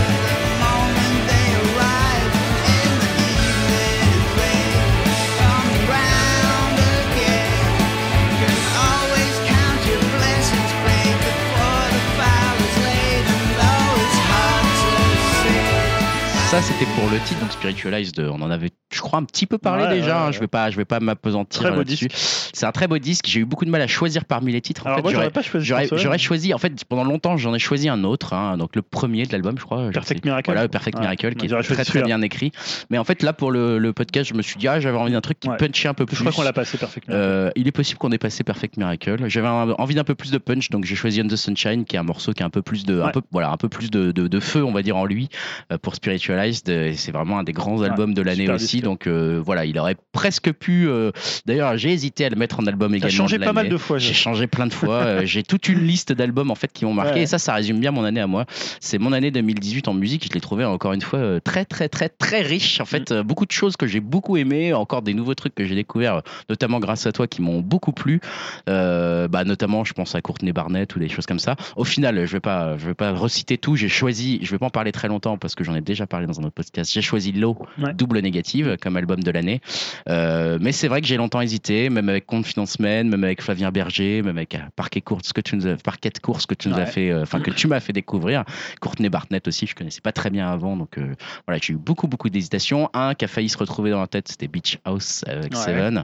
Mais c'est vrai que voilà, j'ai choisi au début négative un peu par, bah, encore une fois, par, par par cohérence avec mon année où je, je- je suis dans une année un peu méta avec de, de réflexion sur l'art, on va dire, avec l'art qui se regarde lui-même. Et j'ai trouvé que ce- cette démarche de l'eau, en fait, elle méritait d'être, euh, en tout cas euh, pour moi, retenue dans l'histoire du, du- à la fois de ce groupe qui est pas si connu que ça finalement, l'eau, Mhm. et puis même dans, dans l'histoire de la musique parce que je trouve ça en fait euh, hyper courageux, un groupe qui au bout de 20, 20, 25 ans de carrière se remet complètement en question et remet même en question le processus d'écriture et même d'écoute de la musique en posant la question de à quel point on peut transmettre des sentiments avec, avec un morceau ou avec un album et en essayant de, de répondre euh, par l'absurde un petit peu finalement. Euh, Enfin, c'est c'est à la fois une déclaration d'amour à la musique et en même temps une déclaration de bah, vous voyez qu'on peut pas tout faire avec ça, donc aussi vivez sur d'autres choses. Enfin, ils disent beaucoup beaucoup de choses avec cet album tout en étant dans une espèce de brume, euh, mais en même temps euh, une brume musicale, mais en même temps qui est agréable à écouter. Enfin, j'ai trouvé ça très très intéressant quand même, très bizarre, très étrange. Alors, par contre, heureusement que t'as pas choisi un extrait parce qu'on aurait eu Non. peut-être des plaintes Ouais, de gens je, qui je sais qu'il y a des gens, sur le voilà, morceau. il y a des gens qui ont cru parce que j'en avais passé un extrait. Il y a des gens qui ont cru qu'il y avait un problème musical euh, sur. Justement, c'est ce que j'allais revenir. Bah, C'était euh, mon, mon très bon amis. pote euh, Cap- Captain Miller ouais, qui m'avait envoyé un message en privé euh, tout d'abord pour me dire euh, mais il y a un souci là. On entend qu'il y a un grésillement dans le podcast. euh, vous avez vraiment un gros problème de micro. Ah non non, c'est c'est le choix de musical de Greg. Ouais, regarde, c'est. C'est vrai que j'avais. Non, mais alors, pour info, je, juste aux auditeurs, faut que je veux pas les, les dégoûter de Low et de Double Négatif particulièrement. Déjà, c'est un album très particulier où ils ont effectivement choisi de, sur beaucoup de chansons, de saturer euh, un petit Mm. peu le- les voix, etc., pour qu'on comprenne pas vraiment justement ce qui se dit ou qu'on ait un peu plus de mal que d'habitude à lire la, la mélodie. Mais euh, j'ai choisi, notamment dans l'extrait qu'a fait Voilà. euh, réagir Captain Miller, j'ai choisi l'extrait le, enfin, en fait, le plus difficile de l'album. Moi, ça m'a surpris que choisi bah, ça. en fait, j'ai voulu montrer ce que ça pouvait être Ouais. dans les extrêmes de, de, de la réflexion sur la musique Ouais. qu'ils avaient. Se dire bah, on déconstruit complètement totalement la musique comme un peintre à l'époque euh, ont essayé de révolutionner la peinture en déconstruisant l'étoile quoi finalement et eux ils essayent de faire Ouais. la même réflexion sur la musique et là c'est vrai que j'avais été volontairement assez ça, loin dans, c'est- ma dans mon C'est choix toujours la difficulté, moi, enfin, quand je dois choisir un extrait, c'est de savoir quel morceau tu prends. Si tu prends un truc qui est à l'extrême de l'album, Exactement. ou médian dans l'album, ouais médian disant- pour attirer fait, un peu les gens l'album de l'eau, il y a des trucs très voix il des, éthérées, il y a des des choses très, très, faciles à écouter très et des sympas trucs très euh, saturés, et très. il y a voilà. des choses très C'est difficiles à difficile d'avoir les deux en même temps. Donc, moi euh, j'avais choisi euh, du très difficile couleur. à écouter. Ouais. Là, c'est Ouais, vrai que moi je, je conseillerais que là, quand même d'y jeter une oreille au moins une fois parce que c'est vrai c'est que un très beau disque. C'est vraiment un disque, moi je trouve que voilà, qui mérite, mérite vraiment vraiment d'être entendu, même peu, si on n'aime pas. Mais au même titre qu'un Kida de Radiohead, hein, je, je le compare beaucoup à ce, ce- ce- cet album-là où Radiohead arrive et au lieu de faire un album euh, finalement un peu pop moins rock, accessible que Radiohead. mais- ils font un truc un peu électro, déstructuré, et là, eux, euh, voilà, en fait, c'est- un geste euh, courageux et beau et qui mérite d'être souligné à l'époque de la musique qui peut être parfois un peu facile, bien que les choix qu'on fait pour l'instant euh, sont plutôt pointus. Je vous remercie, mesdames et messieurs, de vos choix magnifiques. Donc ça, c'était mon choix, c'était l'eau blue double négative, et je passe la parole à Yao qui va nous parler déjà de son titre de l'année. Qu'est-ce que tu as choisi comme titre de l'année? ouais, on l'avait déjà passé, c'est All the Stars de Kendrick Lamar et Ace euh, je sais pas comment ça se prononce. Ouais. Ah, ça fait partie de Black Panther, euh, la BO. Et ouais, c'est un morceau que je me suis écouté euh, quasiment toute l'année. euh. Eh ben, on va réécouter 30 secondes de ce morceau. I don't even want your congratulations. I recognize your false confidence and calculated promises all in your conversation. I hate people that feel entitled. Look at me crazy cause I ain't invite you.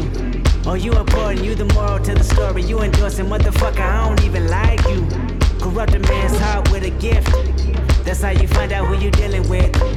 A smart percentage you I'm building with. I want the credit if I'm losing or I'm winning. On my mama, that's the realest shit.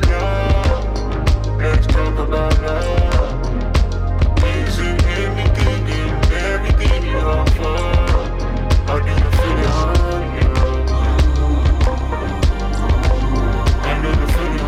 Ça, c'était ton morceau de l'année avec cette euh, bande originale de Black Panther qui t'a marqué et Kendrick Lamar qui est toujours dans les bons plans. On le cite tous les ans, celui-là, c'est pas possible. Euh, et ton album de l'année. En fait, c'est par défaut, vu que moi, j'écoute. euh, je me suis arrêté en 2000, je crois, euh, pour la musique. ah non, il y a le bug. Et voilà, non, mais en fait, j'écoute vraiment que des podcasts, en gros, et tout ce qui est musique, je, me, je me tiens pas du tout au niveau actu, puis il y a tellement de choix, je suis, je suis vraiment largué. Donc, je préfère juste écouter des, des émissions comme No Fun, euh, ou voilà. Donc, euh, par défaut, j'ai acheté un album, je crois, cette année, c'était Justin Timberlake, son dernier Man of the Woods, vu que j'aime bien, du coup, euh, l'artiste.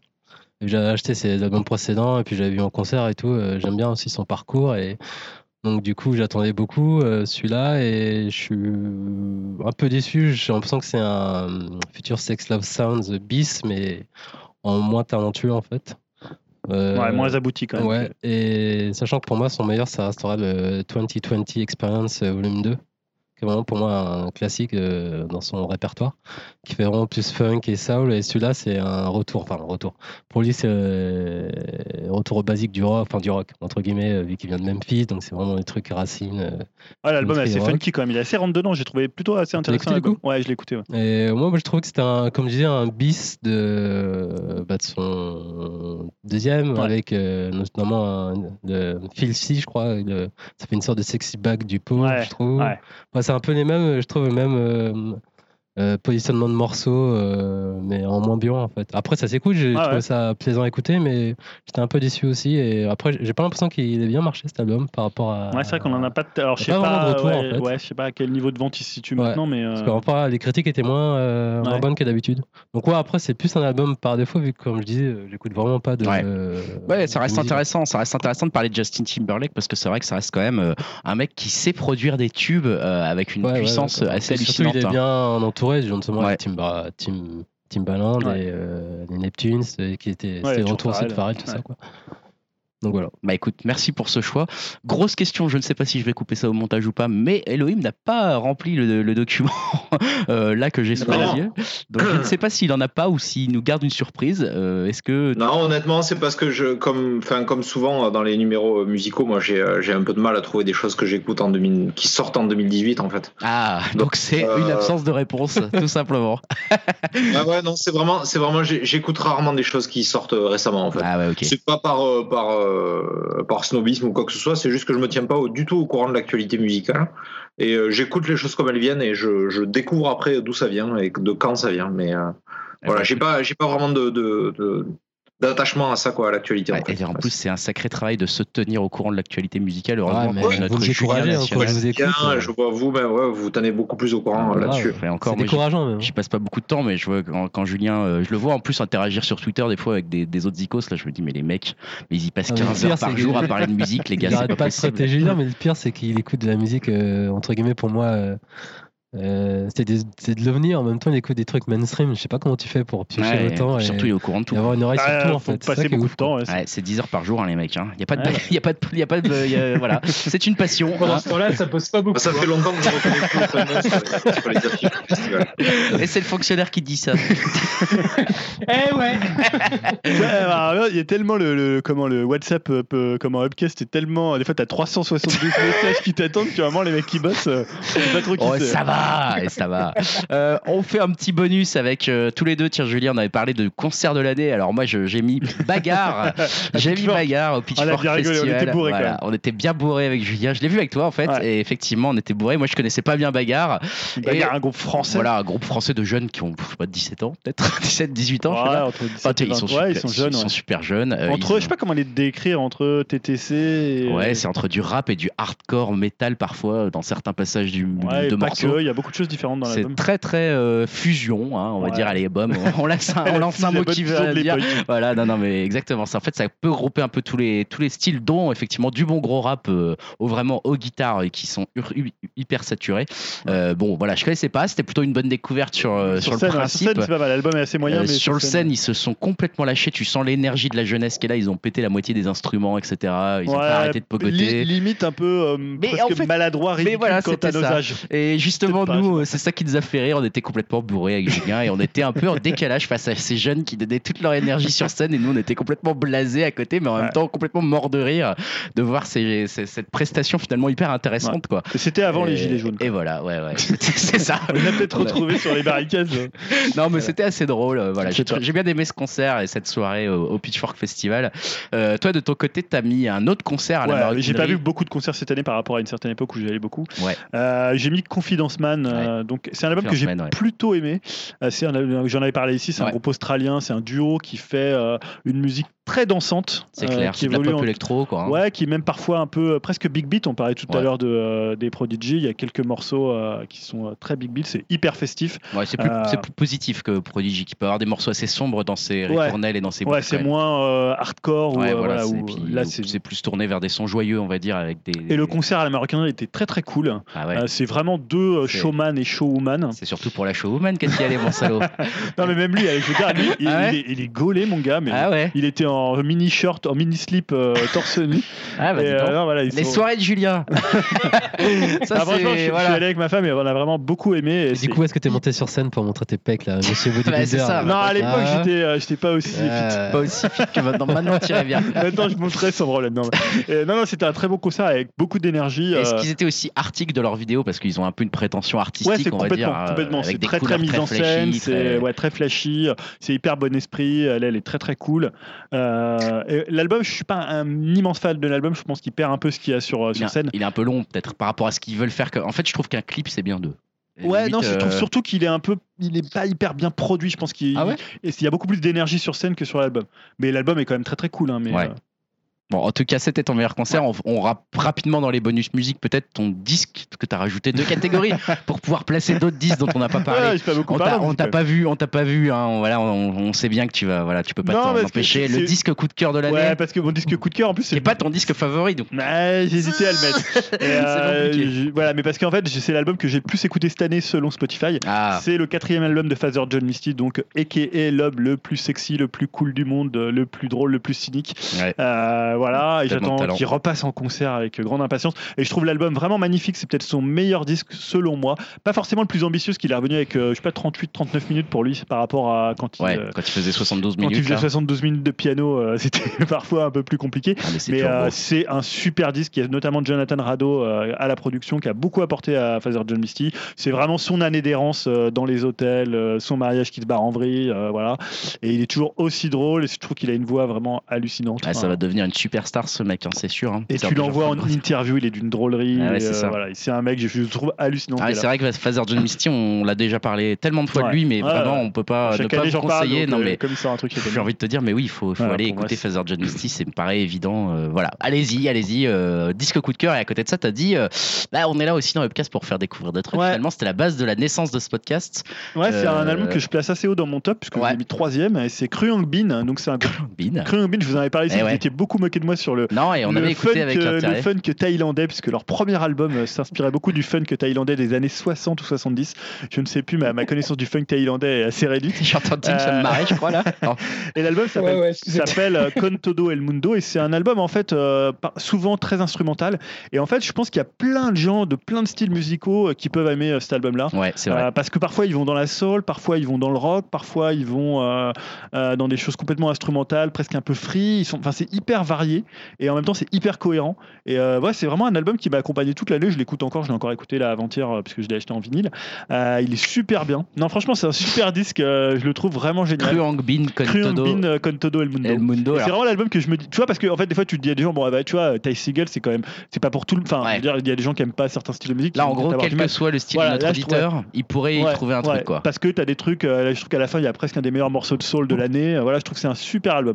Mais écoute, c'est bien noté pour ceux qui s'intéressent, qui Mais comme j'ai jamais réussi à le placer. euh, Je je vais faire le test, je vais, euh, je vais le- l'enregistrer sur Spotify. Ah, voilà. mets- mets-le sur Spotify. Ouais. Justement, j'allais dire pour ceux qui nous écoutent sans passer par la case du site upcast.fr, Cruangobin, si vous voulez le taper dans Spotify, je vais vous les player en direct. C'est euh, K-H-R-U-A-N-G-B-I-N. Ah, ils ont pas- Cruangobin. Pas un nom facile. Voilà, c'est pas forcément simple à trouver, à taper, mais voilà, vous avez de, de quoi le chercher maintenant, et c'est le conseil finalement du disque qui peut un peu plaire à tout le monde Ouais. tellement il est efficace dans plein Alors, de styles faire à tous ceux différents. qui aiment, bien quand même la Voilà, musique, hein, la de bonne musique. j'ai envie de vous dire. Que- bon, on a, on a, j'écoute Top 4. on avait noté euh, quelques attentes en musique, mais c'est toujours un peu plus compliqué, Compliqué, parce qu'on ne sait pas vraiment ce qui, ce qui va sortir.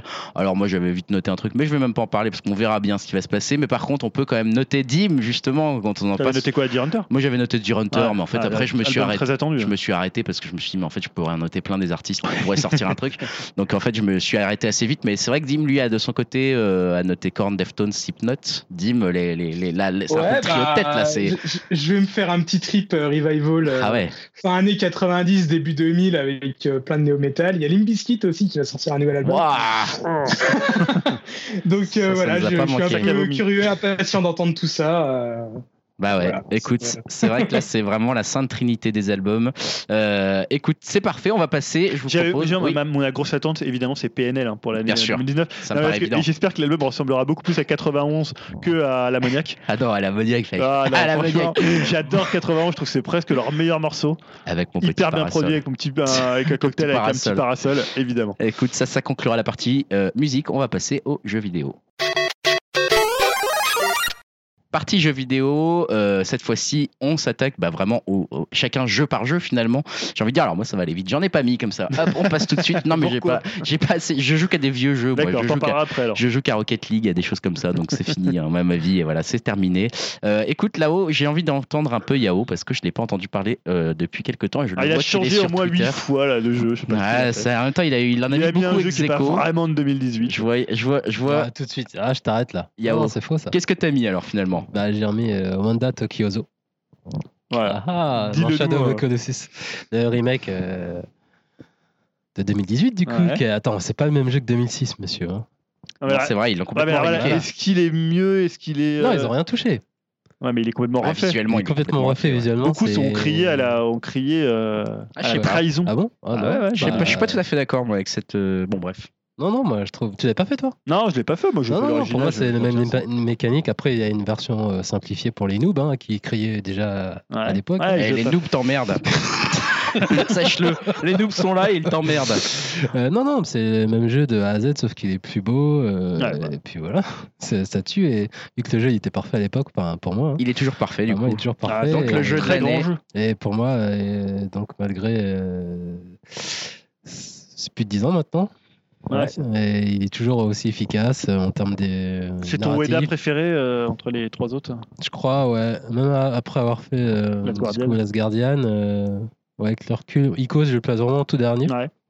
Et ouais, Shadow, c'est vraiment le premier. Ben, pour la claque euh, que Ah, ça m'a apporté à l'époque et même maintenant, hein, quand je l'ai refait. J'étais parti sur bon, je vais le faire une fois et me suis lancé dedans. Tu sais, j'ai fait le complétiste à fond, donc j'ai j'ai patiné le jeu, quoi. Mais ça t'a pas dérangé que ça soit pas vraiment supervisé par Weda Parce que maintenant on sait qu'il est assez Ben, éloigné de, de ses Ouais, non, jeux. parce qu'ils ont gardé l'essence du jeu en fait. Ouais. Donc ça m'a pas dérangé dans le sens, ont, ça pas une trahison, tu vois. Mhm. Ah oui, je l'ai pas, je pas euh, fait. hein. Non, non, c'est vraiment pour moi le jeu. euh, bah, ça m'a pas dérangé et le revoir rehausser comme ça, c'est encore mieux quoi. Sauf après, euh, on peut pinailler sur la tête de Wanda qui est pas qui est pas tip top quoi, mais bon après le reste c'est- c'est Ag- agro, il est toujours autant euh, Est classe. classe et émouvant et puis voilà quoi. Non, ça fonctionne toujours autant et puis ça rame pas, c'est Ouais, les- de toute façon les colosses à la base ils étaient magnifiques. Ouais. Là ils sont juste euh, encore plus magnifiques. Ceci dit, ça ramait pas sur la version PS3 euh, du jeu et qui était pratiquement identique sauf qu'elle était en version HD. HD, là Ouais, la version Euh, ouais, mais c'était quand même après en termes de Ouais, après, voilà, c'était juste un remaster HD. Là, c'est vraiment un remake. ouais, c'est vraiment un remake, un remake, ouais. Et alors, en fait, j'ai hésité à mettre Cuphead, mais que c'est un jeu de 2018 pour ceux qui ont. Parce qu'il est sorti sur OS X en 2018. je suis ouais, là, désolé, tu tu pousses un peu quand même. Bah, c'est comme Hollow Knight, parce que c'est 2017. Ah, je suis désolé, il est sorti en 2017. Ouais, Il est sorti sur Switch en 2018.2018. ouais, c'est Pour vrai. certains, c'est- vrai que selon la 2018, plateforme, il n'y a pas de raison. Hein. J'ai Cuphead, hésité euh, entre ces deux-là, mais je me suis dit Shadow of C'est vrai que Hollow Knight, tu en as euh, beaucoup parlé dans l'année ouais. aussi. Cuphead, tu en, as parlé avec les yeux, plein de passion j'ai hésité, mais je me faisais. dis quand même Shadow, c'est vrai que c'était une baffe graphique aussi. Hollow Knight, tu l'as bien, tu l'as bien, tu l'as Ouais. bien rincé celui-là. hein. Donc, ouais, non, c'est vraiment celui-là. euh, Peut-être juste avant de passer la parole à quelqu'un d'autre, je voulais aussi, parce qu'il y a un jeu assez récent que Ouais, tu as mis Gris. dans ton top, Gris, ouais, Ouais, ouais, c'est une sorte de journée en 2D pour euh, schématiser vite fait. qui est sur euh, Switch du coup. Ouais, qui Et est PC. sorti euh, PC, ouais. récemment. Je, je, je m'étais pas attardé sur le jeu, mais il avait déjà gagné un, un award à Mm. l'E3, je crois. Euh, C'est Elohim qui t'a rappelé l'existence de ce jeu, euh, Non, même pas. non C'est en regardant GK. Parce qu'il y a eu toute une hype autour de Gris Ah, sur la C'est sortie en sur les tests. sur GameCube. Ouais, parce ouais, que moi, je vu. l'ai, je l'ai redécouvert au moment où Elohim m'a dit Ah, vous avez vu Gris là sur, le, sur, le, sur le, notre conversation commune Ouais. Je l'ai Et- redécouvert, quoi. Non, non, c'est vraiment en regardant le GameCube. j'ai dit, Mais c'est quoi ce jeu? Et j'ai regardé la DA, j'ai écouté le son. Je me dis, ah ouais, c'est. On dirait des journées en 2D. Et... Ah oui, parce qu'après, on a eu tout un débat sur le prix des jeux qu'on fera Ouais. peut-être en. Autre Ouais. jeu, ouais. Ouais, ouais, Qui a ça. été euh, C'était assez, très long, hein. euh, assez long. Ouais. C'était intéressant. Et ouais, donc c'est c'est une sorte de puzzle game, euh, un peu euh, ouais puzzle game, je veux dire. Et déjà, bah, c'est une baffe graphique. Si on si on avait mis un je sais pas un, un intitulé qui est la baffe graphique euh, 2018, j'aurais mis euh, ce jeu. Parce Ouais. qu'il est vraiment Ouais, vraiment magnifique quoi. C'est c'est une sorte de jeu à base de- d'aquarelle et de lignes claires et waouh, c'est c'est une claque quoi. C'est cool, ça, un C'est jeu qui vient de sortir. Ouais, euh, c'est un jeu Alors, espagnol. tu l'as fini ou Ouais, j'ai fini. Ouais. D'accord. C'est Et- satisfaisant en termes de gameplay Après, j'aurais, euh, j'ai hésité à le mettre, mais la fin m'a pas euh, convaincu. satisfait plus que ça en fait. Ouais, là, j'étais moins euh, sur le cul que par rapport à une journée en fait. Mais euh, je conseille quand même pour les processeurs de Switch, euh, même de PC, c'est à faire. C'est à faire quoi. C'est vraiment une putain de claque graphique quoi. C'est en plus ça joue bien. Il y a des, quand même des mécaniques de jeux vidéo quoi. Et non, franchement c'est une belle surprise. Là, Ouais, j'ai très envie de le cul, faire quoi. aussi. Bon, écoute, ça, c'est clair. Après, ça je va comprends qu'on puisse dire c'est un peu tu sais, les jeux branlette, arty, euh, Mm. les jeux vidéo c'est de l'art, patati patata, mais là, c'est tellement plaisant. Et... Bah, bon, non, mais c'est ce qu'il avait eu pour, pour Journey, tu vois. Ouais, bah ouais, bon. euh, c'est genre un post-it, tu fais rien quoi. Ouais, mais pour- là, pour il y a ça aussi, hein. Ouais. Ouais, sauf qu'il y a quand même une mécanique. Ça fait du bien de voir des jeux un peu différents aussi, quand même. Là. Mais ouais, c'est, je- il est sorti de nulle part pour moi celui-là. Waouh, c'est une grosse claque. Ouais. Ça, ça, ça renforce la claque parfois. Quand tu sais pas qu'il y a ce genre de jeu Ouais. qui arrive et puis qui te met une. C'est d'anciens d'Ubisoft. Ah Ah, ouais. c'est les anciens du Bitaf Ben voilà, Ouais, ils ont c'est bien fait de se barrer. Bravo les gars. Euh, voilà. Et super. dans mon top, c'est tout ce que j'avais mis. Ouais, Euh, non, Ouais. t'avais mis The Messenger. Ouais, c'était une petite déception. euh, je m'attendais à mieux quand même de ce titre. Et, On va pas tous les passer, mais je, enfin, je, je vois ouais. pas très bien. Hollow Knight, on en a parlé, Cuphead. Ouais, voilà.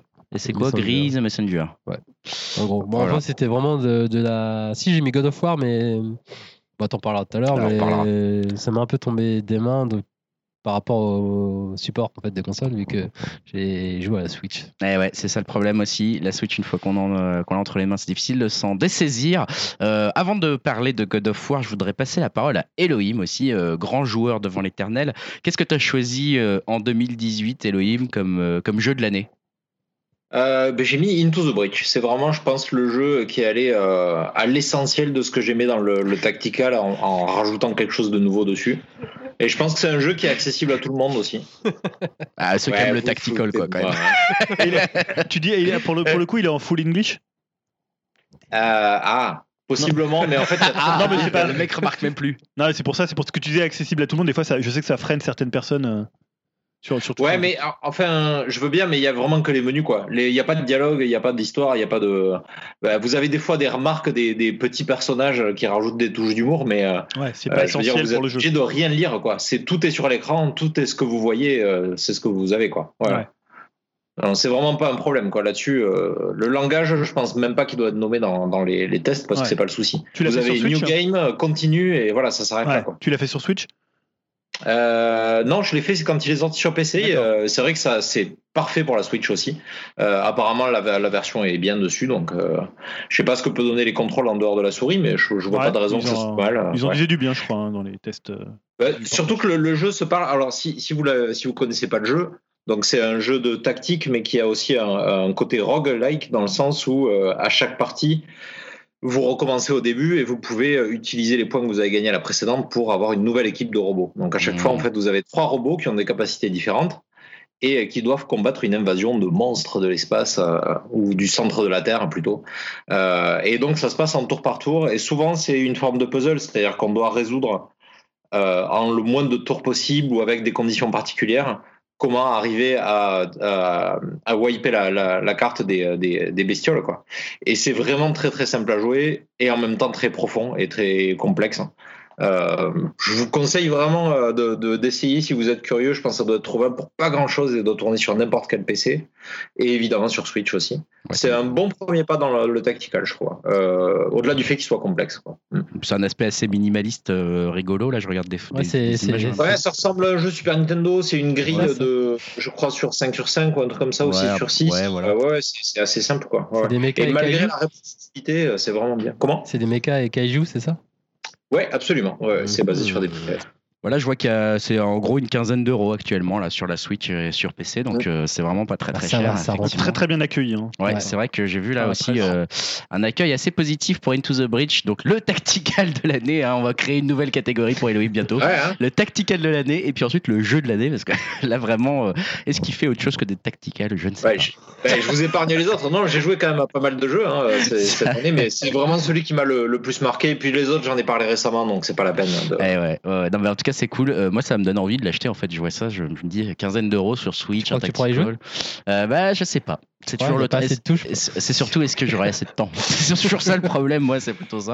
Surtout que je viens d'acheter Mario Ce Tennis. qui est bien, c'est que c'est euh, c'est très compatible avec des petites parties. quoi. Euh, Ouais, je c'est une partie, ça dure à peu près une trentaine de minutes. Et euh, rien ne vous empêche de le laisser tomber et de le reprendre un mois après. Euh. Ouais. Le problème, c'est que c'est un peu addictif aussi. Ouais, ouais, ouais, ouais, Euh, c'est ça. Et déjà, moi, je sais que les lapins crétins, là, j'ai commencé à me dire, oula, je suis, je vais vite retomber dans l'addiction aux jeux vidéo. Donc, je vais arrêter tout de suite. Mario et les Euh, lapins crétins, tu Oui, Mario et les lapins crétins. Oui, oui. Ah oui, excuse-moi, oui, je précise. hein, comme on parlait de là, voilà, Ouais. je- je- Euh, du coup, euh, bah, on va passer la parole maintenant. Enfin, je vais passer la parole à Julien et à Dim, qui sont sur des jeux dont on a déjà un peu parlé, plus ou moins, je crois. hein. Euh, Julien, déjà, peut-être, ton jeu de l'année, finalement, est-ce que ça a été un choix difficile et qu'est-ce que tu as choisi? Ça a été euh, non, c'est un choix qui m'a pas convaincu dans le sens où j'aurais préféré choisir autre chose. Ah. Mais en fait, pourquoi finalement? Donc j'ai choisi God of War euh, PS4 euh, parce que j'ai toujours eu en- en- entretenu un- une relation assez bizarre avec God of War. C'est-à-dire c'est un jeu que j'aime bien tout en en, en, en- en me disant c'est un jeu qui a des limites. Ouais. Donc là c'était euh, un peu une sorte pas de reboot parce que finalement euh, c'est pas ils ont pas refait God of War Ils ont repensé le jeu. ils ont repensé le jeu. Et en fait, moi, ce qui m'a plu dans le jeu, c'est pas vraiment ce qui a été mis en avant. C'est-à-dire ce côté, euh, ouais, t'as le fils de Kratos, un nouveau Kratos plus sentimental, plus. euh, pas vraiment ça. C'est juste que ce que j'ai aimé, c'est que c'était purement et simplement un jeu vidéo. Et dans une année où finalement on a cherché à ce que le jeu vidéo soit plus vraiment du jeu vidéo, euh, par, par exemple pour Red, Red- Red Dead Redemption, pour Detroit, pour des jeux, on a essayé un peu de dépasser ce côté jeu vidéo. Parce que j'ai aimé, c'est ce côté un peu bête et méchant de l'objectif. Mm. Et donc en fait, c'est un jeu que j'ai fait à 100%, que j'ai platiné, ce qui est hyper rare. hein. C'est le deuxième jeu que je platine après Bayonetta, euh, premier du, euh, premier du nom. Euh, et en fait, je, Wonderful aussi, non? Euh, ouais, mais il n'y a pas de, tu sais, il y a pas de trophée. Enfin, il y a des trophées, oui, pour le coup, Wonderful aussi, mais euh, il n'y a pas de, de, pla- de platine ou de euh, 1000, euh, 1000 G là, le Mm. truc. Tu vois, il y a pas de, que c'est comme c'était sur Wii U et Nintendo fait pas trop ça.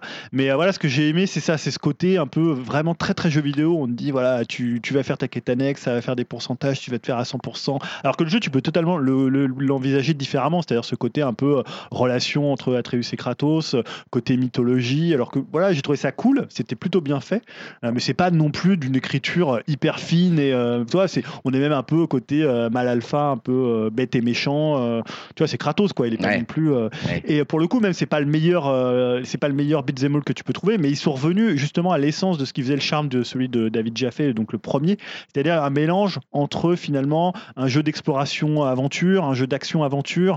Euh, ils ont ouvert la map sans que ça soit un monde ouvert, donc finalement t'es pas trop perdu. Donc pour moi c'est assez cool quand t'as moins de temps pour jouer, parce qu'un Red Dead Redemption, tu vois finalement euh, c'est tellement immense que c'est presque trop.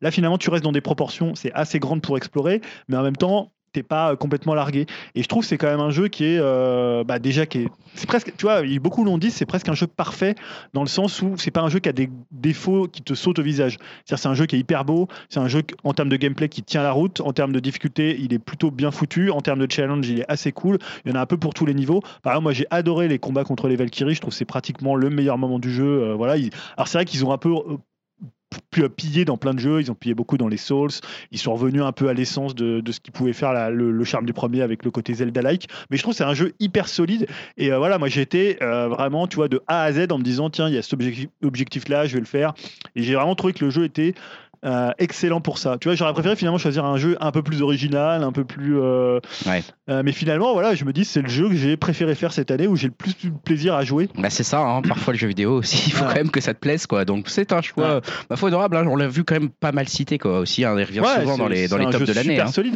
Maintenant, peut-être qu'il est moins novateur que, euh, par exemple, Red Dead Redemption. Il prend moins de risques. Peut-être que j'aurais préféré choisir, je sais pas, Tetris Effect pour le côté complètement waouh. Euh, Astrobot aussi. Céleste, je suis étonné. Non, mais par exemple, Céleste aussi, c'est un jeu que j'ai j'ai aimé, mais pour moi, c'est pas un jeu immense. C'est un très très bon jeu. Mm. Mais par rapport à, tu vois, il y a toujours une hype au début sur un jeu un peu indé. Et, euh, et voilà, Céleste, et il est très très cool. Mais faut pas non plus à, ce que- à vous attendre à ce que ça soit un jeu complètement énorme. Même si là, je suis en train de refaire toute la partie. euh, Et Hollow Knight aussi, t'avais Hollow Knight, j'ai adoré. Ouais, non, j'ai trouvé que c'était des très bons jeux, euh, mais je pensais que Yao le choisirait. Mais non, voilà, God of War, c'est le jeu que j'ai fait de A à Z, donc finalement, c'est le jeu qui m'a le plus contenté cette année en termes de jeux occupe. vidéo. Eh ouais, il occupe, il occupe et c'est un, il occupe en qualité en plus, donc euh, Ouais, c'est un bon très, jeu, très bon jeu, hein, très, donc euh, voilà pour le choix de Julien et enfin, euh, je crois, oui, enfin oui, c'est ça, le choix de Dimitri pour cette année. Euh, qu'est-ce qui va, euh, qu'est-ce qui a retenu le plus ton attention en jeu vidéo cette année, Dimitri, sachant que c'est l'année en plus où tu as eu ta Switch, je crois. hein. donc j'imagine que pour toi, tu as dû hésiter entre pas mal de choses. Eh ben écoute, j'ai choisi Super Mario Bros sur le service online de la Switch. qui est sorti en 2018. Non, je rigole. hein. voilà, C'était La euh, de ça. Yao. Euh, non, moi j'ai choisi euh, Red Dead Redemption 2. Alors, euh, enfin déjà, juste avant, je voulais dire que l'année euh, 2018 au niveau jeux vidéo, enfin pour moi, elle a été euh, complètement dingue. hein. Je me suis pris euh, baf sur baf entre euh, Dragon Ball Fighter Z, euh, Spider-Man, euh, le Super Smash Bros qui est sorti récemment, euh, dont je pense j'en reparlerai euh, très très très rapidement. Ouais. Euh, Enfin, même un jeu comme Far Cry 5 que j'ai beaucoup aimé à la sortie, euh, bah, je trouve que finalement il passe complètement à la trappe et euh, enfin de, de, de mon top. Euh, donc euh, voilà, bah, j'ai choisi Red Dead 2 quand même au final. Hein, je fais pas trop dans l'origi- l'originalité. Mais euh, bon, je trouve que le jeu est vraiment incroyable euh, pour pas mal de raisons, enfin que ça soit technique. Euh, je pense que c'est clairement le plus beau jeu que j'ai fait, quoi, euh, et le plus- aussi le plus détaillé. Et comme d'hab avec Rockstar, c'est super bien écrit. hein. tu suis un jeu Rockstar comme tu suis une série ou un film, c'est vraiment hyper bien foutu. Et euh, au-delà de sa beauté et de ses jeux de lumière, euh, ce qui est bluffant, ouais, c'est vraiment euh, tous les détails qu'il propose. et L'animation ultra réaliste des personnages. J'ai rarement été euh, autant immergé euh, dans l'univers d'un jeu. hein. Rockstar, à chaque fois qu'il sort un jeu, euh, je trouve qu'il place euh, la barre euh, très haute, mais bon, à chaque fois, il la dépasse quand même. Euh, J'en voudrais presque au jeu, hein, car maintenant, euh, quand je relance un autre open world, euh, bah, je trouve qu'il me paraît limite fade hein, comparé à celui-là. Euh, par exemple, je me fais régulièrement des pauses pour faire les DLC de Spider-Man et euh, enfin, je sais pas si vous en rappelez, mais à la sortie du jeu, j'étais ultra enthousiaste sur Bah Spider-Man. ouais. Euh, J'étais euh, franchement bluffé par le monde ouvert et tout, alors que maintenant, ça me paraît presque vide. Et j'ai une question, Dim. Ouais, Tu l'as terminé Red Dead 2 j'en suis à une bonne moitié, on va dire. C'est pas un- Faut pas terminer le jeu pour le mettre dans le jeu de l'année quand même Espèce d'escroc. J'ai quand même joué euh, C'est pour ça que j'en ai pas mis, une moi. bonne, euh, une bonne quarantaine, cinquantaine d'heures. Je pense que je peux en parler. Ouais, mais je, bah, je suis étonné que t'aies pas mis Spider alors que tu l'as terminé celui-là. Ouais, c'est vrai que je l'ai bien retourné en plus. Ouais. Euh, ouais, donc voilà, bah, je disais ouais, quand je jouais à, Spi- à Spider-Man, donc je faisais des, des pauses euh, pour euh, Red Dead et je trouve que bah, justement faire des, des pauses, c'est la meilleure façon de jouer à Red Dead. Euh, 2. Euh, parce que je pense qu'il est tellement long, long euh, dense, généreux euh, au niveau du contenu euh, que ça paraît presque étouffant et lassant à la force. Euh, Enfin voilà, je vous conseille vraiment de faire des, des petits jeux entre chaque chapitre de l'histoire pour faire durer le plaisir et mieux en profiter. Euh, Enfin c'est parce que c'est quand même un jeu où généralement euh, bah, on essaye d'aller à un point A pour, enfin, pour aller à un point B pour faire une mission, mais en faisant le trajet. Euh, il y a un paquet de bonhommes euh, qui pop de nulle part et qui vous proposent plein d'activités et du coup on n'arrive jamais au point B pour faire sa mission. Euh, si on veut se faire juste une session d'une heure, euh, c'est vraiment euh, très compliqué. Donc euh, voilà, euh, comme tu disais Yao, hein, je l'ai pas, euh, je l'ai pas fini et je pense qu'il va traverser encore euh, 2019. euh, et euh, je pense qu'avec Julien, il y a encore de fortes chances qu'on qu'on revienne dessus euh, l'année prochaine. Quoi. Moi, moi, je l'ai pas mis parce que j'ai vraiment pas joué assez pour qu'il soit. euh, voilà. Moi, je suis toujours dans le chapitre euh, 2, je crois. Ah ouais, d'accord. Je suis toujours, Ah bah, je de suis la au chasse. chapitre 4 et au début du chapitre 4, euh, laisse tomber, il y a trop trop de trucs à faire, c'est c'est la folie. Ah ouais. J'ai j'ai hâte, quand même, j'ai hâte de m'y remettre, mais bon, c'est compliqué. Très rapidement, peut-être, on va parler euh, de, euh, de- des jeux auxquels on a rejoué un petit peu, des classiques parfois hein, dans cette année, parce que c'est vrai que la, le- la grosse différence avec les autres œuvres, peut-être, c'est la rejouabilité de certains jeux qui nous impressionnent toujours. Euh, voilà, je, moi, je, mentionne très rapidement que je me remets à Mario Kart, notamment Ah ouais. avec ma fille les soirs avant qu'elle se couche. On fait 20-25 minutes de Mario Kart en mode battle, et en fait, c'est beaucoup plus drôle que dans mes souvenirs. On- Et c'est elle on qui gagne. vraiment Elle gagne souvent, ouais, elle gagne souvent. Non, non, le, le pire, c'est. Non, mais moi aussi, je joue toujours à Mario Kart. euh, C'est fou, quoi. Il est, je trouve que c'est un jeu de dingue, mais le pire, c'est les gens qui viennent te dire que Crash, Ta- Crash, Crash Team Racing, Diddy Kong, machin, Ah. c'était mieux. Mais tu vois, il y a toujours des espèces de gens comme ça qui viennent te dire Non, ça. mais. Diddy Kong Racing c'était top, mais là vraiment, voilà. euh, c'est quand je vois les yeux de émerveillés de ma fille qui joue à Mario Kart, et, Et c'est vrai que moi je surtout- prends un plaisir de ouf. Surtout le 8, il est. c'est- C'est- il est Ah, il y a tellement un contenu- complet. Il y, a un- il y a un contenu de malade dans le 8. ah, il y a vraiment beaucoup de complets. Donc, euh, circuits, les personnages. Rajouter des circuits, bon sang. Non, mais c'est vrai, ils vont le faire, je pense, cette année. Quel hype autour de ce jeu. Ah là là. Quel jeu. euh, et vous, vous avez rejoué à. Là, je prenez la parole ceux qui le souhaitent. Si vous avez, je crois qu'il y en a certains qui ont listé des jeux. euh, bonus, le jeu qui m'est tombé des mains, Ouais. Julien. Toi, t'as, toi, t'as un jeu auquel tu n'as pas joué. On va Ouais, pas. c'est un jeu qui a été très très cité cette année, c'est Dead Cells, Ouais. un jeu français, euh, voilà une sorte de roguelite euh, très très hypé.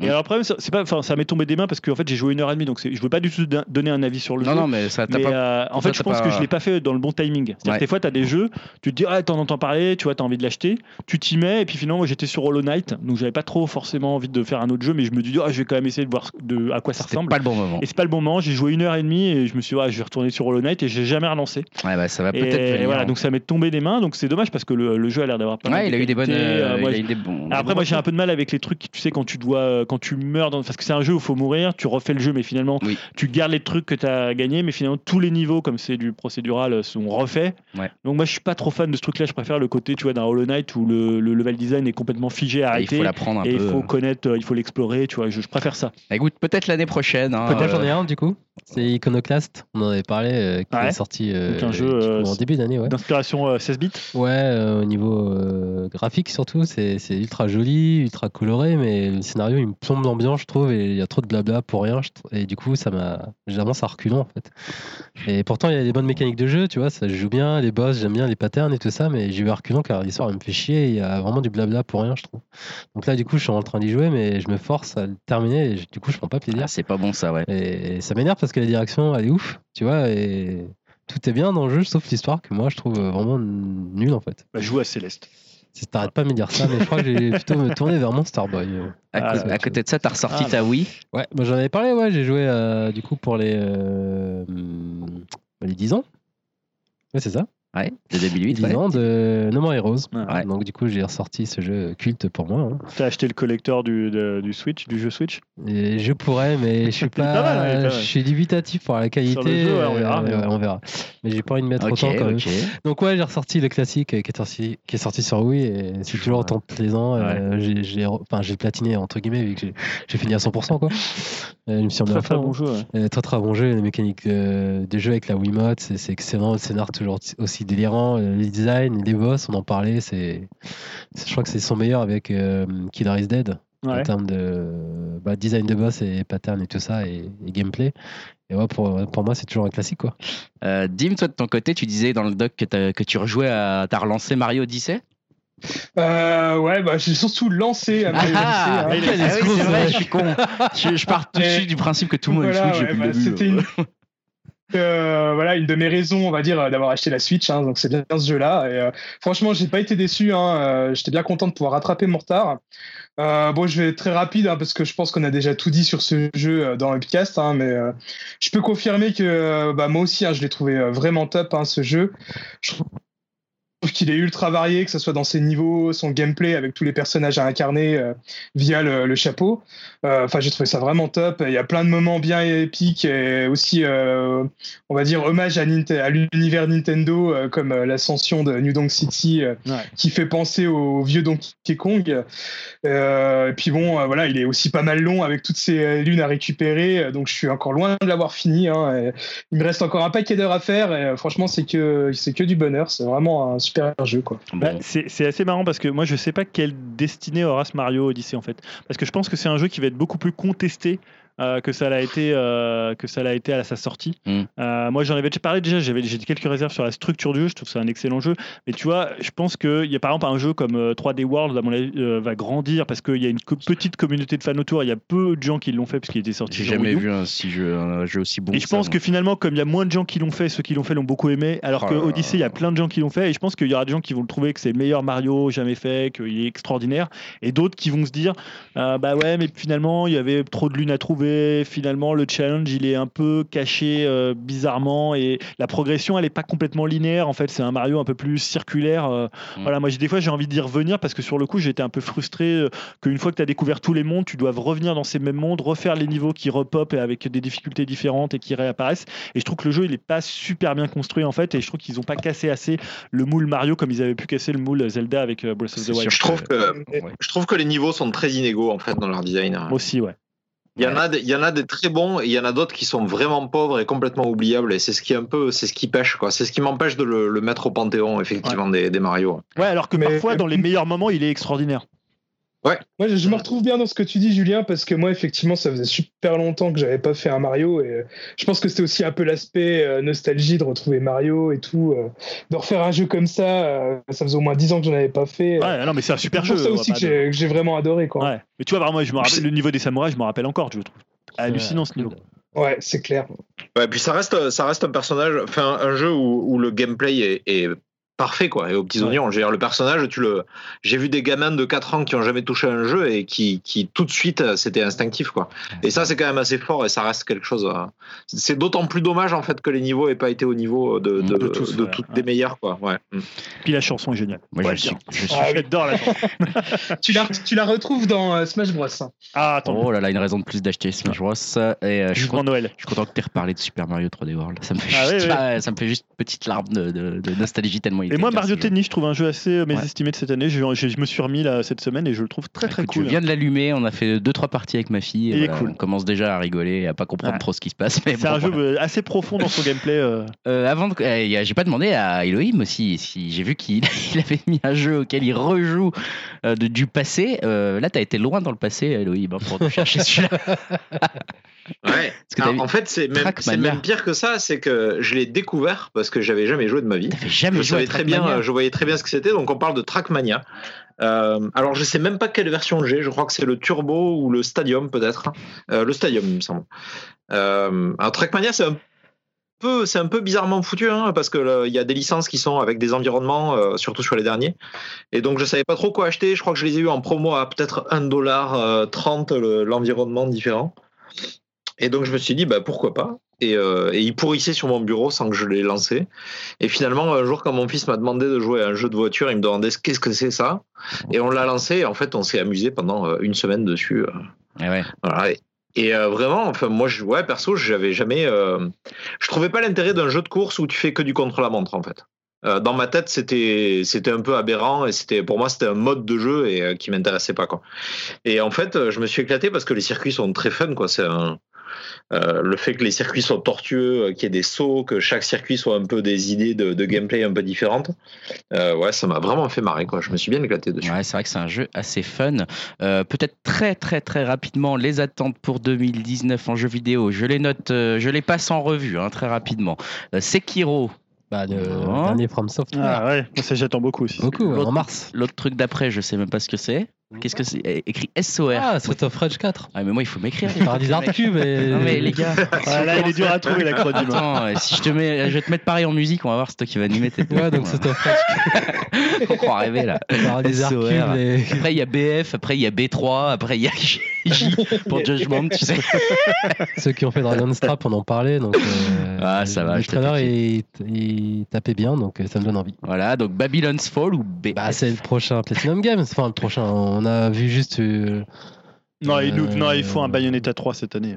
un teaser à sûr. l'E3. Voilà, donc, c'est du Platinum, donc on met. Bayonetta 3, tu viens de le noter avec un point d'interrogation, hein, Julien. Ouais. on Non, c'est- pas. Bon, bref, on ne sait pas si c'est 2019 ou. Bah moi, ouais, ouais, j'attends un Tactical cette année. Ah. Et c'est pas pour. Non, c'est vrai. J'attends Fire Emblem. hein. Moi, j'adore Fire Emblem. J'ai adoré l'épisode euh, 3DS. Ouais, Enfin, le c'est vrai, je me là. souviens que tu l'avais. ouais. Euh, je trouve ça génial. Et donc là, il y a le pro- donc Switch, ça va être très cool parce que tu vas pouvoir jouer sur ta télé et surtout, c'est le principe de la Switch. sympa, je sais pas ça. si vous connaissez.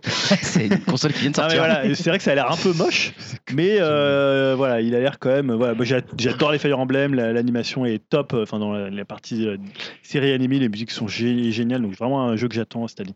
Et Judgment. Euh, euh, je- euh, ouais, pour revenir sur Fire Emblem, je connais Ah. pas du tout la licence, mais euh, dans Smash Bros, les personnages ils Ah, sont à ultra Smash Bros, classe. Ouais, classe. ouais, Ah non, classe. Mais après, franchement, tout, ça me donne envie aussi maintenant. Espèce de VRP, va. ah, De toute façon, Smash Bros, c'est fait pour te vendre des autres, des autres jeux Nintendo. Ah, là, mais ouais. franchement, Fire Emblem, c'est une super série, Fire Emblem. Euh, on a parlé donc, je disais Ouais, Judgment. Judgment, euh, avant c'était Project Judge, je crois, le bah, nouveau. euh, Ah oui, le truc, le mec des, de, de- Yakuza, Yakuza, ouais. Mais je, cherche, je crois que c'est la team Yakuza. Nagoya Enfin, ou. euh, Ah ouais. Et il est, sorti là au Japon, je crois. Et voilà, il sort en Europe, euh, je sais plus quand, mais c'est Ah, il a annoncé. officiel, c'est annoncé. Ouais. Voilà. Mais c'est pas dans Smash Bros, donc c'est nul. C'est clair. Il est où le personnage dans Smash? Ah, et peut-être C'est Nagoshi, hein, c'est pas Nagoya. C'est Nagoshi. Euh, Vane Van Van Je sais pas Alors qui a mis ça, c'est moi, c'est si je dis pas de bêtises, je crois qu'il sort en début d'année. C'est des anciens de chez Ueda, je crois. Si je dis pas de bêtises, qu'on dessus, c'est un jeu indé en fait. Euh, un trip D'accord. euh, dans, dans l'ambiance euh, du- des jeux du Ueda en fait. Donc ça m'a- ça m'attire. Qu'est-ce que c'est quoi le dernier là? Retro Studio? Ah non, mais ça c'est toi qui as mis ça. Non, genre, Retro Studio Where are you? Parce que d'habitude Ah, c'est toi qui parles de Retro Ah, SMB, Studio. bon, ah non. SMB Forever, c'est pour Julien, c'est Super Meat Boy. Ah, Ah, oui, oui. ouais, ouais. Ouais, c'est un runner. euh, Bah, T'es fan de Super Meat J'aime bien, ouais, non, mais j'adore. Alors, il y a 7000 niveaux, donc, Donc, à du mon coup, avis, ils on vont le faire en runner ultra difficile du coup ou c'est- enfin Ouais, Il y a 7000 niveaux, donc je pense qu'ils pourront varier la difficulté des. Ouais, ils ont des niveaux. 7000 mais c'est pour euh, c'est sur euh, téléphone portable ou quoi? Euh, tout, je crois, il sort partout. Mais c'est cool, hein, Super Meat Boy, c'est un des Ah, meilleurs ouais, jeux récents de plateforme. c'est difficile. pas l'auteur de base qui est derrière, c'est ce que j'ai cru comprendre. Je sais plus qui le fait. Alors, c'est Ouais, une c'est partie pas- de la. C'est pas la Team Meat, Ouais. puisqu'ils ont. euh, ils se sont scindés. Non, moi, je suis curieux l'année prochaine Et- de, de voir comment euh, va s'organiser Sony par rapport à toutes ces annonces. Les gros jeux qui restent à sortir sur PS4, bah, je parle pas de euh, Guns, euh, comment il s'appelle là le. Jeu Gone. on s'en fout celui-là. Days Gone. Gone, mais euh, de, je parle surtout de Death Stranding, Mm. de, euh, et surtout de Last of Us euh, partout. Est-ce qu'il va sortir en 2019 Est-ce qu'ils vont annoncer une PS5 Comment ils vont varier leur communication Et surtout aussi ce que va faire Microsoft, qui a plus tant de jeux que ça à sortir, euh, à part quand même Ori- le nouvel Ori qui Ah est. si, de- Halo 40, euh, Gears of War non, 50. non, c'est après ça, normal, ça va être porté sur d'autres machines, mais il y a surtout euh, Ori et Crackdown 3. Waouh. Je sais pas si on l'attend. Mais voilà, j'ai hâte de voir la, la bataille entre les deux par rapport à- aux futures générations de, de consoles qui doivent arriver. En fait, c'est ça qui va être intéressant, je trouve, l'année prochaine. Et par rapport à ce que tu disais, Retro Studio, j'ai mis ça parce qu'on n'a plus de nouvelles d'eux depuis. Non, c'est parce qu'il- euh, Ah, c'est ça, ouais, ça fait longtemps là. Eux, hein. ils vont revenir avec un Donkey. Kong, là, tu vois. Donc, euh, Avec- ils vont faire, un font, Donkey. Kong dans le désert. Il va être Tu vois monstrueux. hein. Alors quand même, ils sont assez balèzes, les gars. Ça et... fait longtemps qu'il est en développement le Donkey Kong dans le désert là. Ah, c'est le meilleur. Tu vois, on parle des conditions horribles dans le jeu vidéo, c'est le meilleur boulot. Chez... Tu sors à rien. Ça se trouve, il tu est, sais pas il ce est- que t'es tu sûr fais. qu'il existe encore ce truc? Ce studio? Ouais. On sait pas. Je sais pas. Et Franchement, le dernier, euh, moi, c'est le DLC de Cuphead. Qui, Ah ouais. qui est censé Il n'y a pas le- les gars qui ont sorti un truc là, le, le jeu, le jeu auquel tu jouais tout le temps là, euh, machin, the, vous t'avez. Je vais couper ça. le truc Regardez avec ce the, machin. the, Prin- the Prince Blood, the Blood Prince, machin là, The Witcher 3 là. je sais pas Ah, quoi, là. Witcher 3. euh, Ouais, mais ils vont sortir Ah, à c'est Cyberpunk 2020. Cyberpunk Cyberpunk, 2000, machin là, il y a ça aussi. 2020, ça, je pense. 2020 Ah, sur c'est la 2020, nouvelle ça génération de Oh consoles, là c'est là ça là là. Non, non, ça- Euh, écoute, super. euh, Ouais, ouais, et je voudrais dire, j'espère que ça va être encore une bonne année pour le PSVR et la VR, parce qu'il y a eu vraiment des- d'excellents jeux cette c'est année. vrai. Il y a eu Astrobot, il y a eu Moss, il y a eu Tetris Effect, il y a eu Beat Saber. super, super, euh, Ah, super, euh, c'était machin, là, c'était Ah, génial. j'avais aimé. aussi par rapport au Nintendo Lab, euh, Labo, il y aura une suite ou ça va se. Bon, ouais, ils ont sorti le troisième, ont- je sais Ils ont pas. parlé d'un truc, ouais, ouais, Ouais. je sais pas. Ils ont c'est- parlé, ils ont pas parlé d'un Bon, je pense que moi, Sakura, il va les mettre dans, dans Smash. Ah, mais ça du va coup- relancer, de relancer les votes. par rapport Il va à, foutre les robots là et les, les à abos. Elohim, du coup, ton petit, il joue toujours ou il a lâché l'affaire Euh, non, non, il joue toujours. ouais. Oh, Ouais, ouais. putain, ouais, comme quoi, tu vois. Belle durée de vie. Il fallait bien l'acheter ce truc-là. Euh, parfait, bah, on va passer peut-être euh, aux consoles. Là, ça va aller vite. Hein. Les consoles, ça va aller vite, il n'y en a pas beaucoup. Switch, au revoir.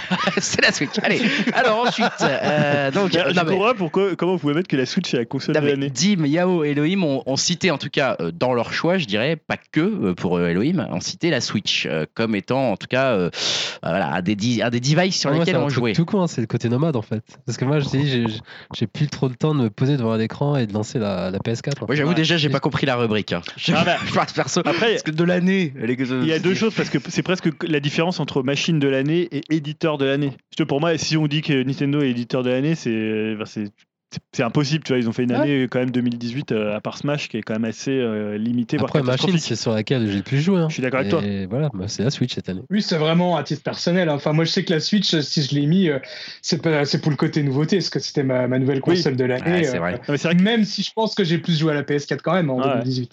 Euh, pour moi, la, ma- machine, la machine, pour moi, c'est même pas ma machine l'année. Je trouve que la machine de l'année, c'est la PS4. C'est-à-dire que en termes d'exclus, de ce qui est sorti, de ce qu'ils ont fait pour le PSVR, c'est eux qui ont voilà, été les plus actifs sur la machine. Euh, voilà, c'était encore une grosse. Faut dire qu'à côté, Xbox a fait une année. Ouais. en termes d'exclus très très moyenne. Nintendo aussi, même si à la fin de l'année ils sont euh, évidemment euh, évidemment repris avec deux gros jeux, mais voilà, je trouve que c'est vraiment Sony sur tout le long de l'année avec des jeux quand même assez différents. Euh, bah, ils ont tous les, les tiers, ils ont les jeux japonais, ils ont aussi les indés, ils ont la VR, ils ont un peu tout quoi. Enfin, tu vois, sur cette génération, ils ont quand même écrasé la concurrence.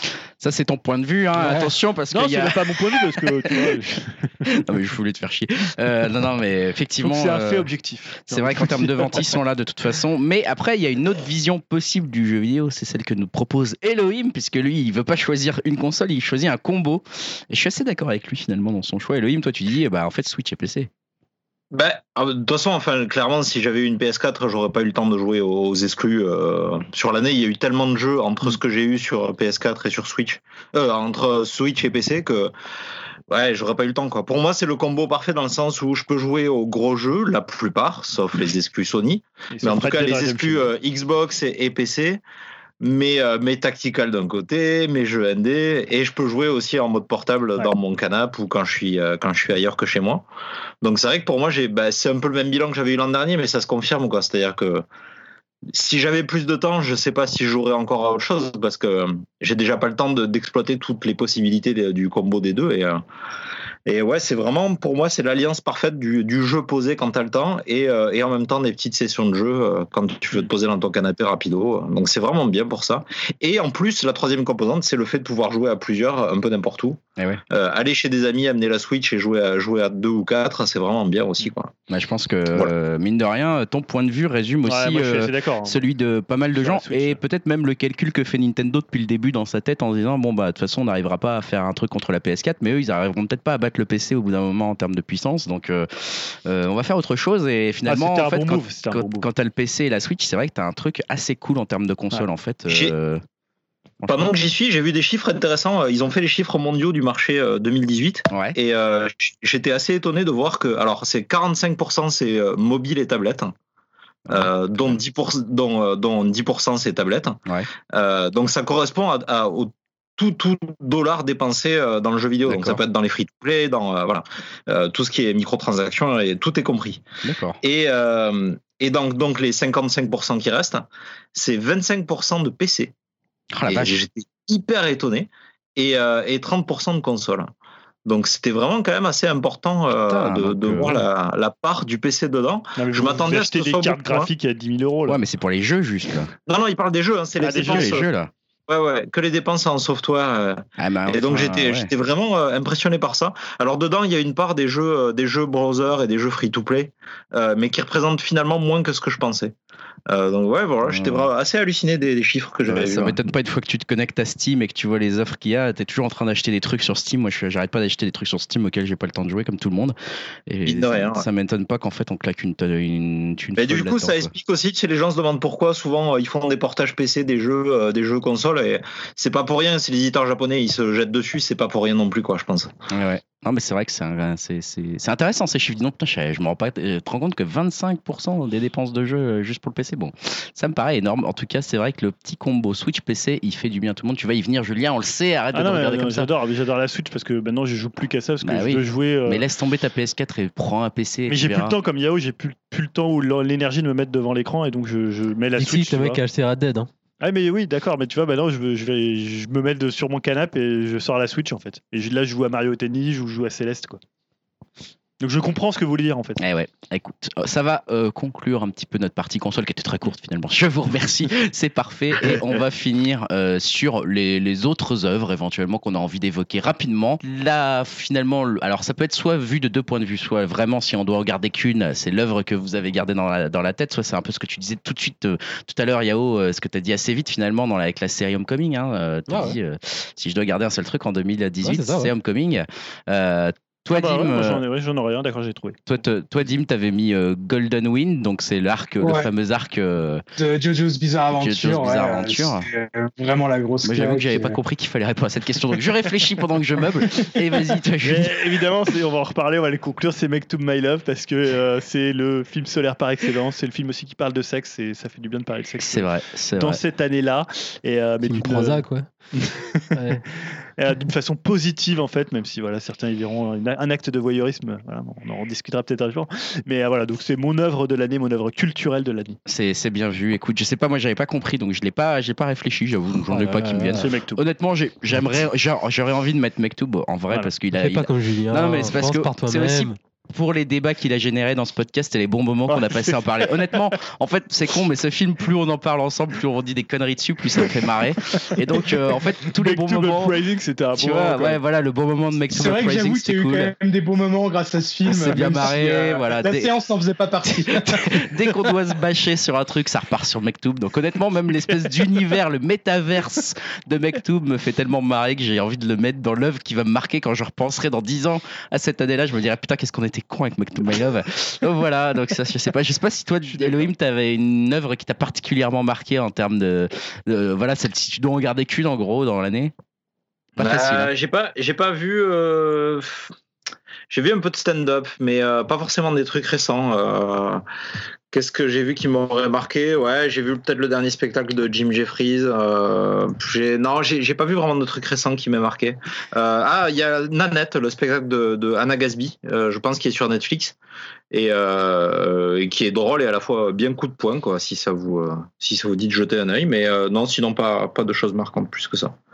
Ah oui, d'accord. Parce qu'en fait, on- Quoi fait, euh, comme Greg et parce qu'en fait, on parlait, tu sais, l'œuvre culturelle un peu euh, qui résumerait ton année. Et c'était pas forcément Ah. les, les œuvres qui étaient autour, parce qu'après, on viendra aux œuvres qui étaient autour. Donc, euh, Désolé, j'avais le, j'avais, euh, non, ouais, a pas de souci. euh, donc je que Grégoire me disait, mais pourquoi il nous parle de ça? Donc, tu vois, c'était un peu. le- Oui. Du coup, j'étais en train de me marier. Je me disais, mais qu'est-ce qu'il raconte? Pourquoi il parle de ça?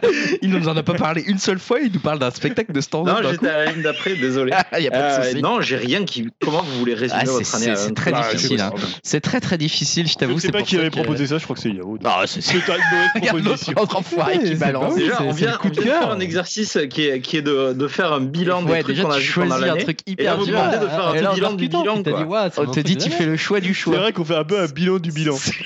Le tel podcast c'est tellement long. Et si vous voulez vous écouter que cette partie, les mecs. C'est pas con. Ouais, du coup, j'ai bien fait hors sujet, quoi. Je... Ouais, c'est vrai. Non, non, mais euh, ça peut introduire le parti C'est qui est, parfait, voilà, qui est un peu effectivement. les œuvres, les, Les, autres, autres choses qui vous ont marqué dans l'année. Euh, moi, j'ai le stand-up. Ah, moi, ce que j'ai préféré 2018, hein, c'était les, les spaghettis à la carbonara. mais- Avec du sable dedans, c'est ça? La menuiserie. euh, Putain. Ah, C'était bon. Euh, bon, bref, excusez-moi, moi je vais juste parler. euh, par- Enfin, je vais pas en parler plus que ça. Je vais juste mentionner euh, une expo qui m'a beaucoup marqué cette année, qui était celle du cubisme sur le cubisme à Pompidou, qui est en ce moment encore d'ailleurs, hein, si vous voulez y aller. Si vous êtes en région parisienne ou que vous passez à Paris pour le tourisme, hein, pourquoi pas faire un petit tour finalement euh, au musée et aller voir le cubisme. Ne venez pas le samedi, par exemple. Voilà, par contre, essayez d'éviter, essayez de prévoir votre, votre visite parce que c'est tout le temps plein, parce que ça a beaucoup de succès. Euh, c'est à Pompidou, je ne sais pas si je l'ai dit. Euh, et donc voilà, j'ai beaucoup aimé cette expo. Je trouve qu'elle est très bien organisée. Le commissaire a fait un travail magnifique. Euh, vraiment, c'est très très bien fait. Et surtout, en fait, pourquoi cette expo m'a marqué, c'est parce que moi, le cubisme, je déteste ça. Et donc, je suis allé voir le. non, mais je suis allé voir cette expo en me disant, il faut, enfin voilà, il faut, il faut, ça, il faut, il faut être curieux dans la vie. hein. Allons voir des choses, même si je ne les comprends pas, etc. Si je ne les, si je ne les aime pas. Et j'avoue que l'expo est tellement bien faite qu'en fait, elle te fait comprendre le cubisme, Mm. elle te fait comprendre la, démarche artistique aussi qu'il y avait derrière. Elle le fait comprendre dans le, dans le, voilà, effectivement, dans l'histoire de l'art. Et en fait, c'est hyper bien fait. Et du coup, le cubisme en devient euh, finalement très touchant, très humain derrière ces tableaux que justement qui te laissent un petit peu parfois euh, de marbre parce qu'ils Ouais, vont très loin. pour Même eux le euh, disent, hein, ils n'hésitent pas à le dire. Ils disent, bah voilà, là, euh, voilà, Picasso et machin et Braque, ils sont en train de se dialoguer entre eux et ces tableaux-là, il y a que qui les trouvent intéressants. Nous, on les Mm. trouve nuls. Tu vois. Enfin, même eux, ils le disent quelque part, tu vois, dans le- dans l'expo. Et je trouve que c'est marrant qu'ils aillent jusqu'à là en disant, bah voilà, en fait, à un moment, ils sont allés très loin, trop loin, etc. Enfin, je, je l'ai trouvé euh, très bien fait, didactique, intéressante, et ça permet de mieux connaître un, un courant finalement assez important dans le dans le dans l'histoire de l'art. Donc moi, j'ai adoré cette expo. Voilà.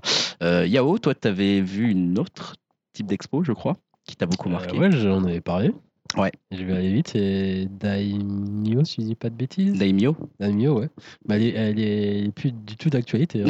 c'est pour ça que ça vaut pas le coup. Ouais, tu peux Ouais. toujours acheter le livre de Ouais, l'exposition ouais, ou c'était sur les armures japonaises. euh, C'était sur trois lieux. Ouais. Je sais même. Deux ou il y avait trois lieux, Tokyo. Ouais, pas de Ouais. Tokyo, le musée. euh, Guimet, non Guimet, je Ouais, crois. musée ouais. Guimet, voilà. Et le troisième, je m'en souviens. Je sais plus, je sais plus non plus. deux, deux endroits. j'ai vu. Mais c'était assez impressionnant. On voyait les armures euh, qui, étaient, bah, qui étaient exposées. T'es pas au Grand Palais ou au Petit Palais? Je sais plus. Ah ouais, c'était intéressant. Voilà. non, mais je vais y aller rapidement. C'était intéressant. C'était. Euh, oui, moi j'ai aussi une exposition euh, qui est, par contre, on peut encore la voir puisque c'est jusqu'en janvier. C'est l'exposition sur euh, Jean-Michel Basquiat, donc à la Fondation Louis Vuitton. Et c'est une double exposition parce que c'est aussi Chile. Ouais. Mais moi je conseille vraiment la partie Basquiat. Ce qui est assez intéressant, je trouve, avec Basquiat aujourd'hui, c'est que c'est un artiste pour les gens de ma génération qu'on a vu passer en fait de vraiment de la scène underground à finalement l'institutionnalisme du musée.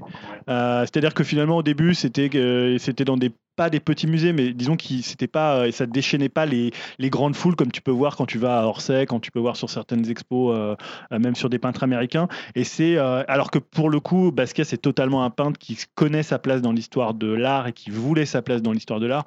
Et je trouve que l'expo est très bien parce que les œuvres de Basquiat, c'est vraiment faut les voir en vrai. C'est des œuvres immenses, notamment. pour les couleurs. Et puis là, la fondation Louis Vuitton, c'est des, c'est, on, on se croirait un peu chez Grec, quoi. C'est des plafonds de, de 15 mètres de haut. Euh, voilà, Chez ouais. moi? Non, je rigole. Pour faire penser que les gens que tu habites dans Ah un loft, euh, j'étais en train de pas comprendre la blague. Je me disais, mais qu'est-ce qu'il voit là et, euh, et voilà, il faut vraiment les voir en vrai. Tu vois, tu, Ouais. tu peux. Moi, c'est la troisième expo de basket ou quatrième expo de basket que je vois. Donc euh, toi, t'es quand même un amateur à la base aussi, hein, de Basquiat. Ouais, ouais, j'adore Mm. Basquiat. Et, Parce que euh, c'est je- tranché les avis sur Basquiat quand même aussi. Hein. bah, moi, je trouve que c'est euh, le plus grand peintre de la fin du XXe siècle. Mm. Voilà, j'aime pas trop, euh, pas trop Je sais pas trop ce qu'il fait, moi, mais bon, bref. Euh, voilà, donc je la C'est conseille. pas les mêmes choses. Non, c'est fou. hein. Ah, Je suis surpris là. Voilà, donc là, faut, moi, je trouve qu'il faut vraiment aller la voir pour les, parce que même si on n'aime pas, encore une fois, comme disait tout à l'heure Greg, faut les voir de visu en fait. C'est ça qui est intéressant. Autant là, l'expo tu peux te permettre de pas trop la voir, tu peux regarder des trucs, des reproductions. Autant là, je trouve que de voir la taille des tableaux, euh, certains triptyques, euh, les matériaux qu'il a utilisés, la couleur qui explose littéralement, bah, je trouve que c'est un spectacle en fait. Eh ben, écoute, merci pour ce conseil. Dim aussi nous avait euh, euh, une œuvre au sens large, on va dire, dont il a pu profiter. euh, on Ouais, c'est pas une expo, moi c'est Un festival. Un festival, ouais, le, le festival du film d'animation d'Annecy. hein, donc c'est une grande première pour moi cette année. J'avais jamais fait avant. Et je trouvais que c'était un festival vraiment hyper sympa avec une programmation variée, des conférences, des animations en VR. Euh, très bien organisé avec des réservations euh, des places via une appli. Euh, en plus, la ville est vraiment magnifique. Enfin voilà, j'ai vraiment passé un super bon moment en 2018. C'était vraiment un, des trucs que j'ai préféré faire l'année là, quoi. Et je compte bien y retourner en 2019, hein, surtout que le pays à l'honneur en 2019, ça sera le Japon. Donc ça promet une programmation, à mon avis, pas mal intéressante, quoi. Bah écoute, super. On savait que tu avais aimé, mais voilà, pour que ça reste un moment euh, important de ton année et que tu retournes, on sait que tu as vraiment accroché. Et enfin, Yao, toi, tu avais mis aussi un spectacle que tu as bien aimé et dont tu avais aussi, euh, je crois, parlé, si je me souviens bien. Ouais, pareil. Allez, écoutez. Merci Yao. C'est Pour euh, casser l'ambiance, euh, tu vois. Au moins Non, Elohim, il fait, il fait des trucs marrants. Ah, bah, on n'a pas tous le talent d'Elohim, hein, c'est bon les gars. Ouais, non, c'est Fabrice Eboué, euh, j'avais bien aimé. Bah, moi, c'est mon humoriste français préféré, donc euh, j'étais acquis à la cause. Et... Après Laurent Gérard. Ouais, après Laurent Gérard quand même. Ah ouais, quel personnage Laurent Gérard, ah c'est drôle. Et Michel euh, Ah ouais, c'est toute mon enfance, waouh. Euh, donc il passe en ce Ah moment ça va, c'est marrant. Ah ouais, super. Il passe où alors Euh, au Trianon. Au Trianon, ah, Ouais. sympa ça en plus comme ça là. Et ouais, je crois que ça date de début, début 2018 et là ça a bien cartonné. Il a fait euh, toute la France. hein. Il a été même vers le coin de chez Dim, je crois. Oh là là. Euh, ouais, il me semble qu'il est à Nancy dans pas longtemps. Faudrait, Ouais, euh, ouais, faudrait ouais. que je m'y intéresse, hein, ça pourrait bien me Vous êtes plaire. le mais- tourneur de Fabrice Eboué là, c'est pas Grave. possible. Donc là, Il y a d'autres et, dates euh, à annoncer ou quoi? Il tourne un peu vers, vers Belfort là, il y est? Ah, il- Non, moi il je conseille. hein. J'adore son humour euh, bien euh, incisif et percutant, donc euh, je conseille. Bah, écoute, parfait. Voilà, Voilà, qui voilà, va voilà. marquer dans les œuvres de 2018 ou en tout cas dans les, les choses à aller consulter. Et si vous avez la chance de voilà d'être dans un village même apparemment où Fabrice Eboué va, La gounette. ça va, il va, il va, chez il va vous. tourner pas, pas loin de chez vous. Je crois qu'il va Euh, aller à Montréal aussi. Tu veux nous reparler d'un petit truc de stand-up, euh, Ou pas Ou ça va ou, ou- Ça va, ça, Ça va, va? on va passer. le salaud. J'insiste sur les trucs qui font mal. En tout cas, bah, merci à vous pour cette euh, année 2018 en présence euh, voilà, avec, euh, sur Upcast et sur upcast.fr si vous venez nous faire des commentaires. Merci de nous avoir écoutés. Merci à toi, Julien. Merci, Merci. à Yao. Merci à Dimitri. merci à Elohim d'avoir animé ce podcast encore une année de plus. hein. On va continuer en 2019. On va Ah bon? peut-être revoir quelque chose. Ah, des nouveautés Bah, c'est à toi de me le dire. c'est toi qui, c'est toi qui décides. hein. Tu sais, euh, moi, j'ai Ah, on a toujours des, des grandes idées, et puis après on se fait. finalement, c'est la même chose que ce qu'on faisait l'année dernière. Ouais, ouais, j'ai pas, moi j'ai pas trop d'idées. Moi, c'est pas trop mon truc les idées. Je pense qu'on devrait juste cha- changer l'ordre des rubriques et dire que c'est nouveau. Ah, c'est Ouais. pas con ça. Ça, c'est pas con Ça. Mais en même temps, quand on a un petit peu changé, on a, on a cru qu'on allait faire une révolution. que- Quelqu'un nous a dit Ah, c'était mieux avant, tout ça et tout. Maintenant, je m'y retrouve plus. Alors que franchement, on n'avait pas changé Ouais, grand on, chose. avait, assez- on avait à peine touché le truc quoi. Et on Enfin, avait bref. juste un peu rebaptisé les rubriques pour moins faire des trucs de tunnel d'actu. Et finalement, c'était la même chose. Moi, tout ce que je veux, c'est qu'on arrête d'avoir plusieurs choix par personne, s'il vous plaît. Je veux qu'on dise qu'un seul truc par personne pour qu'on coupe le, le truc à moins de deux heures. Quoi. Ouais, ça, on n'y arrivera jamais. On verra en 2019. D'ici là, passez de bonnes fêtes de fin d'année et bien. amusez-vous bien à fêter le nouvel an aussi. Voilà. Je ne sais pas quand est-ce qu'on revient d'ailleurs. Oh, sûrement. Non, mais quand on revient dans. non, mais on revient dans 15 jours ou on revient dans semaines euh, Quand il aura décuité. Ouais, trois On verra. semaines. On verra. Voilà. On en reparlera en off. On vous retrouve en tout cas euh, vers début janvier en 2019. Amusez-vous bien et Ouais, salut. Profitez bien des À fêtes. À plus. Salut tout le monde, bonne fête. Bonne fête, Bye salut. bye.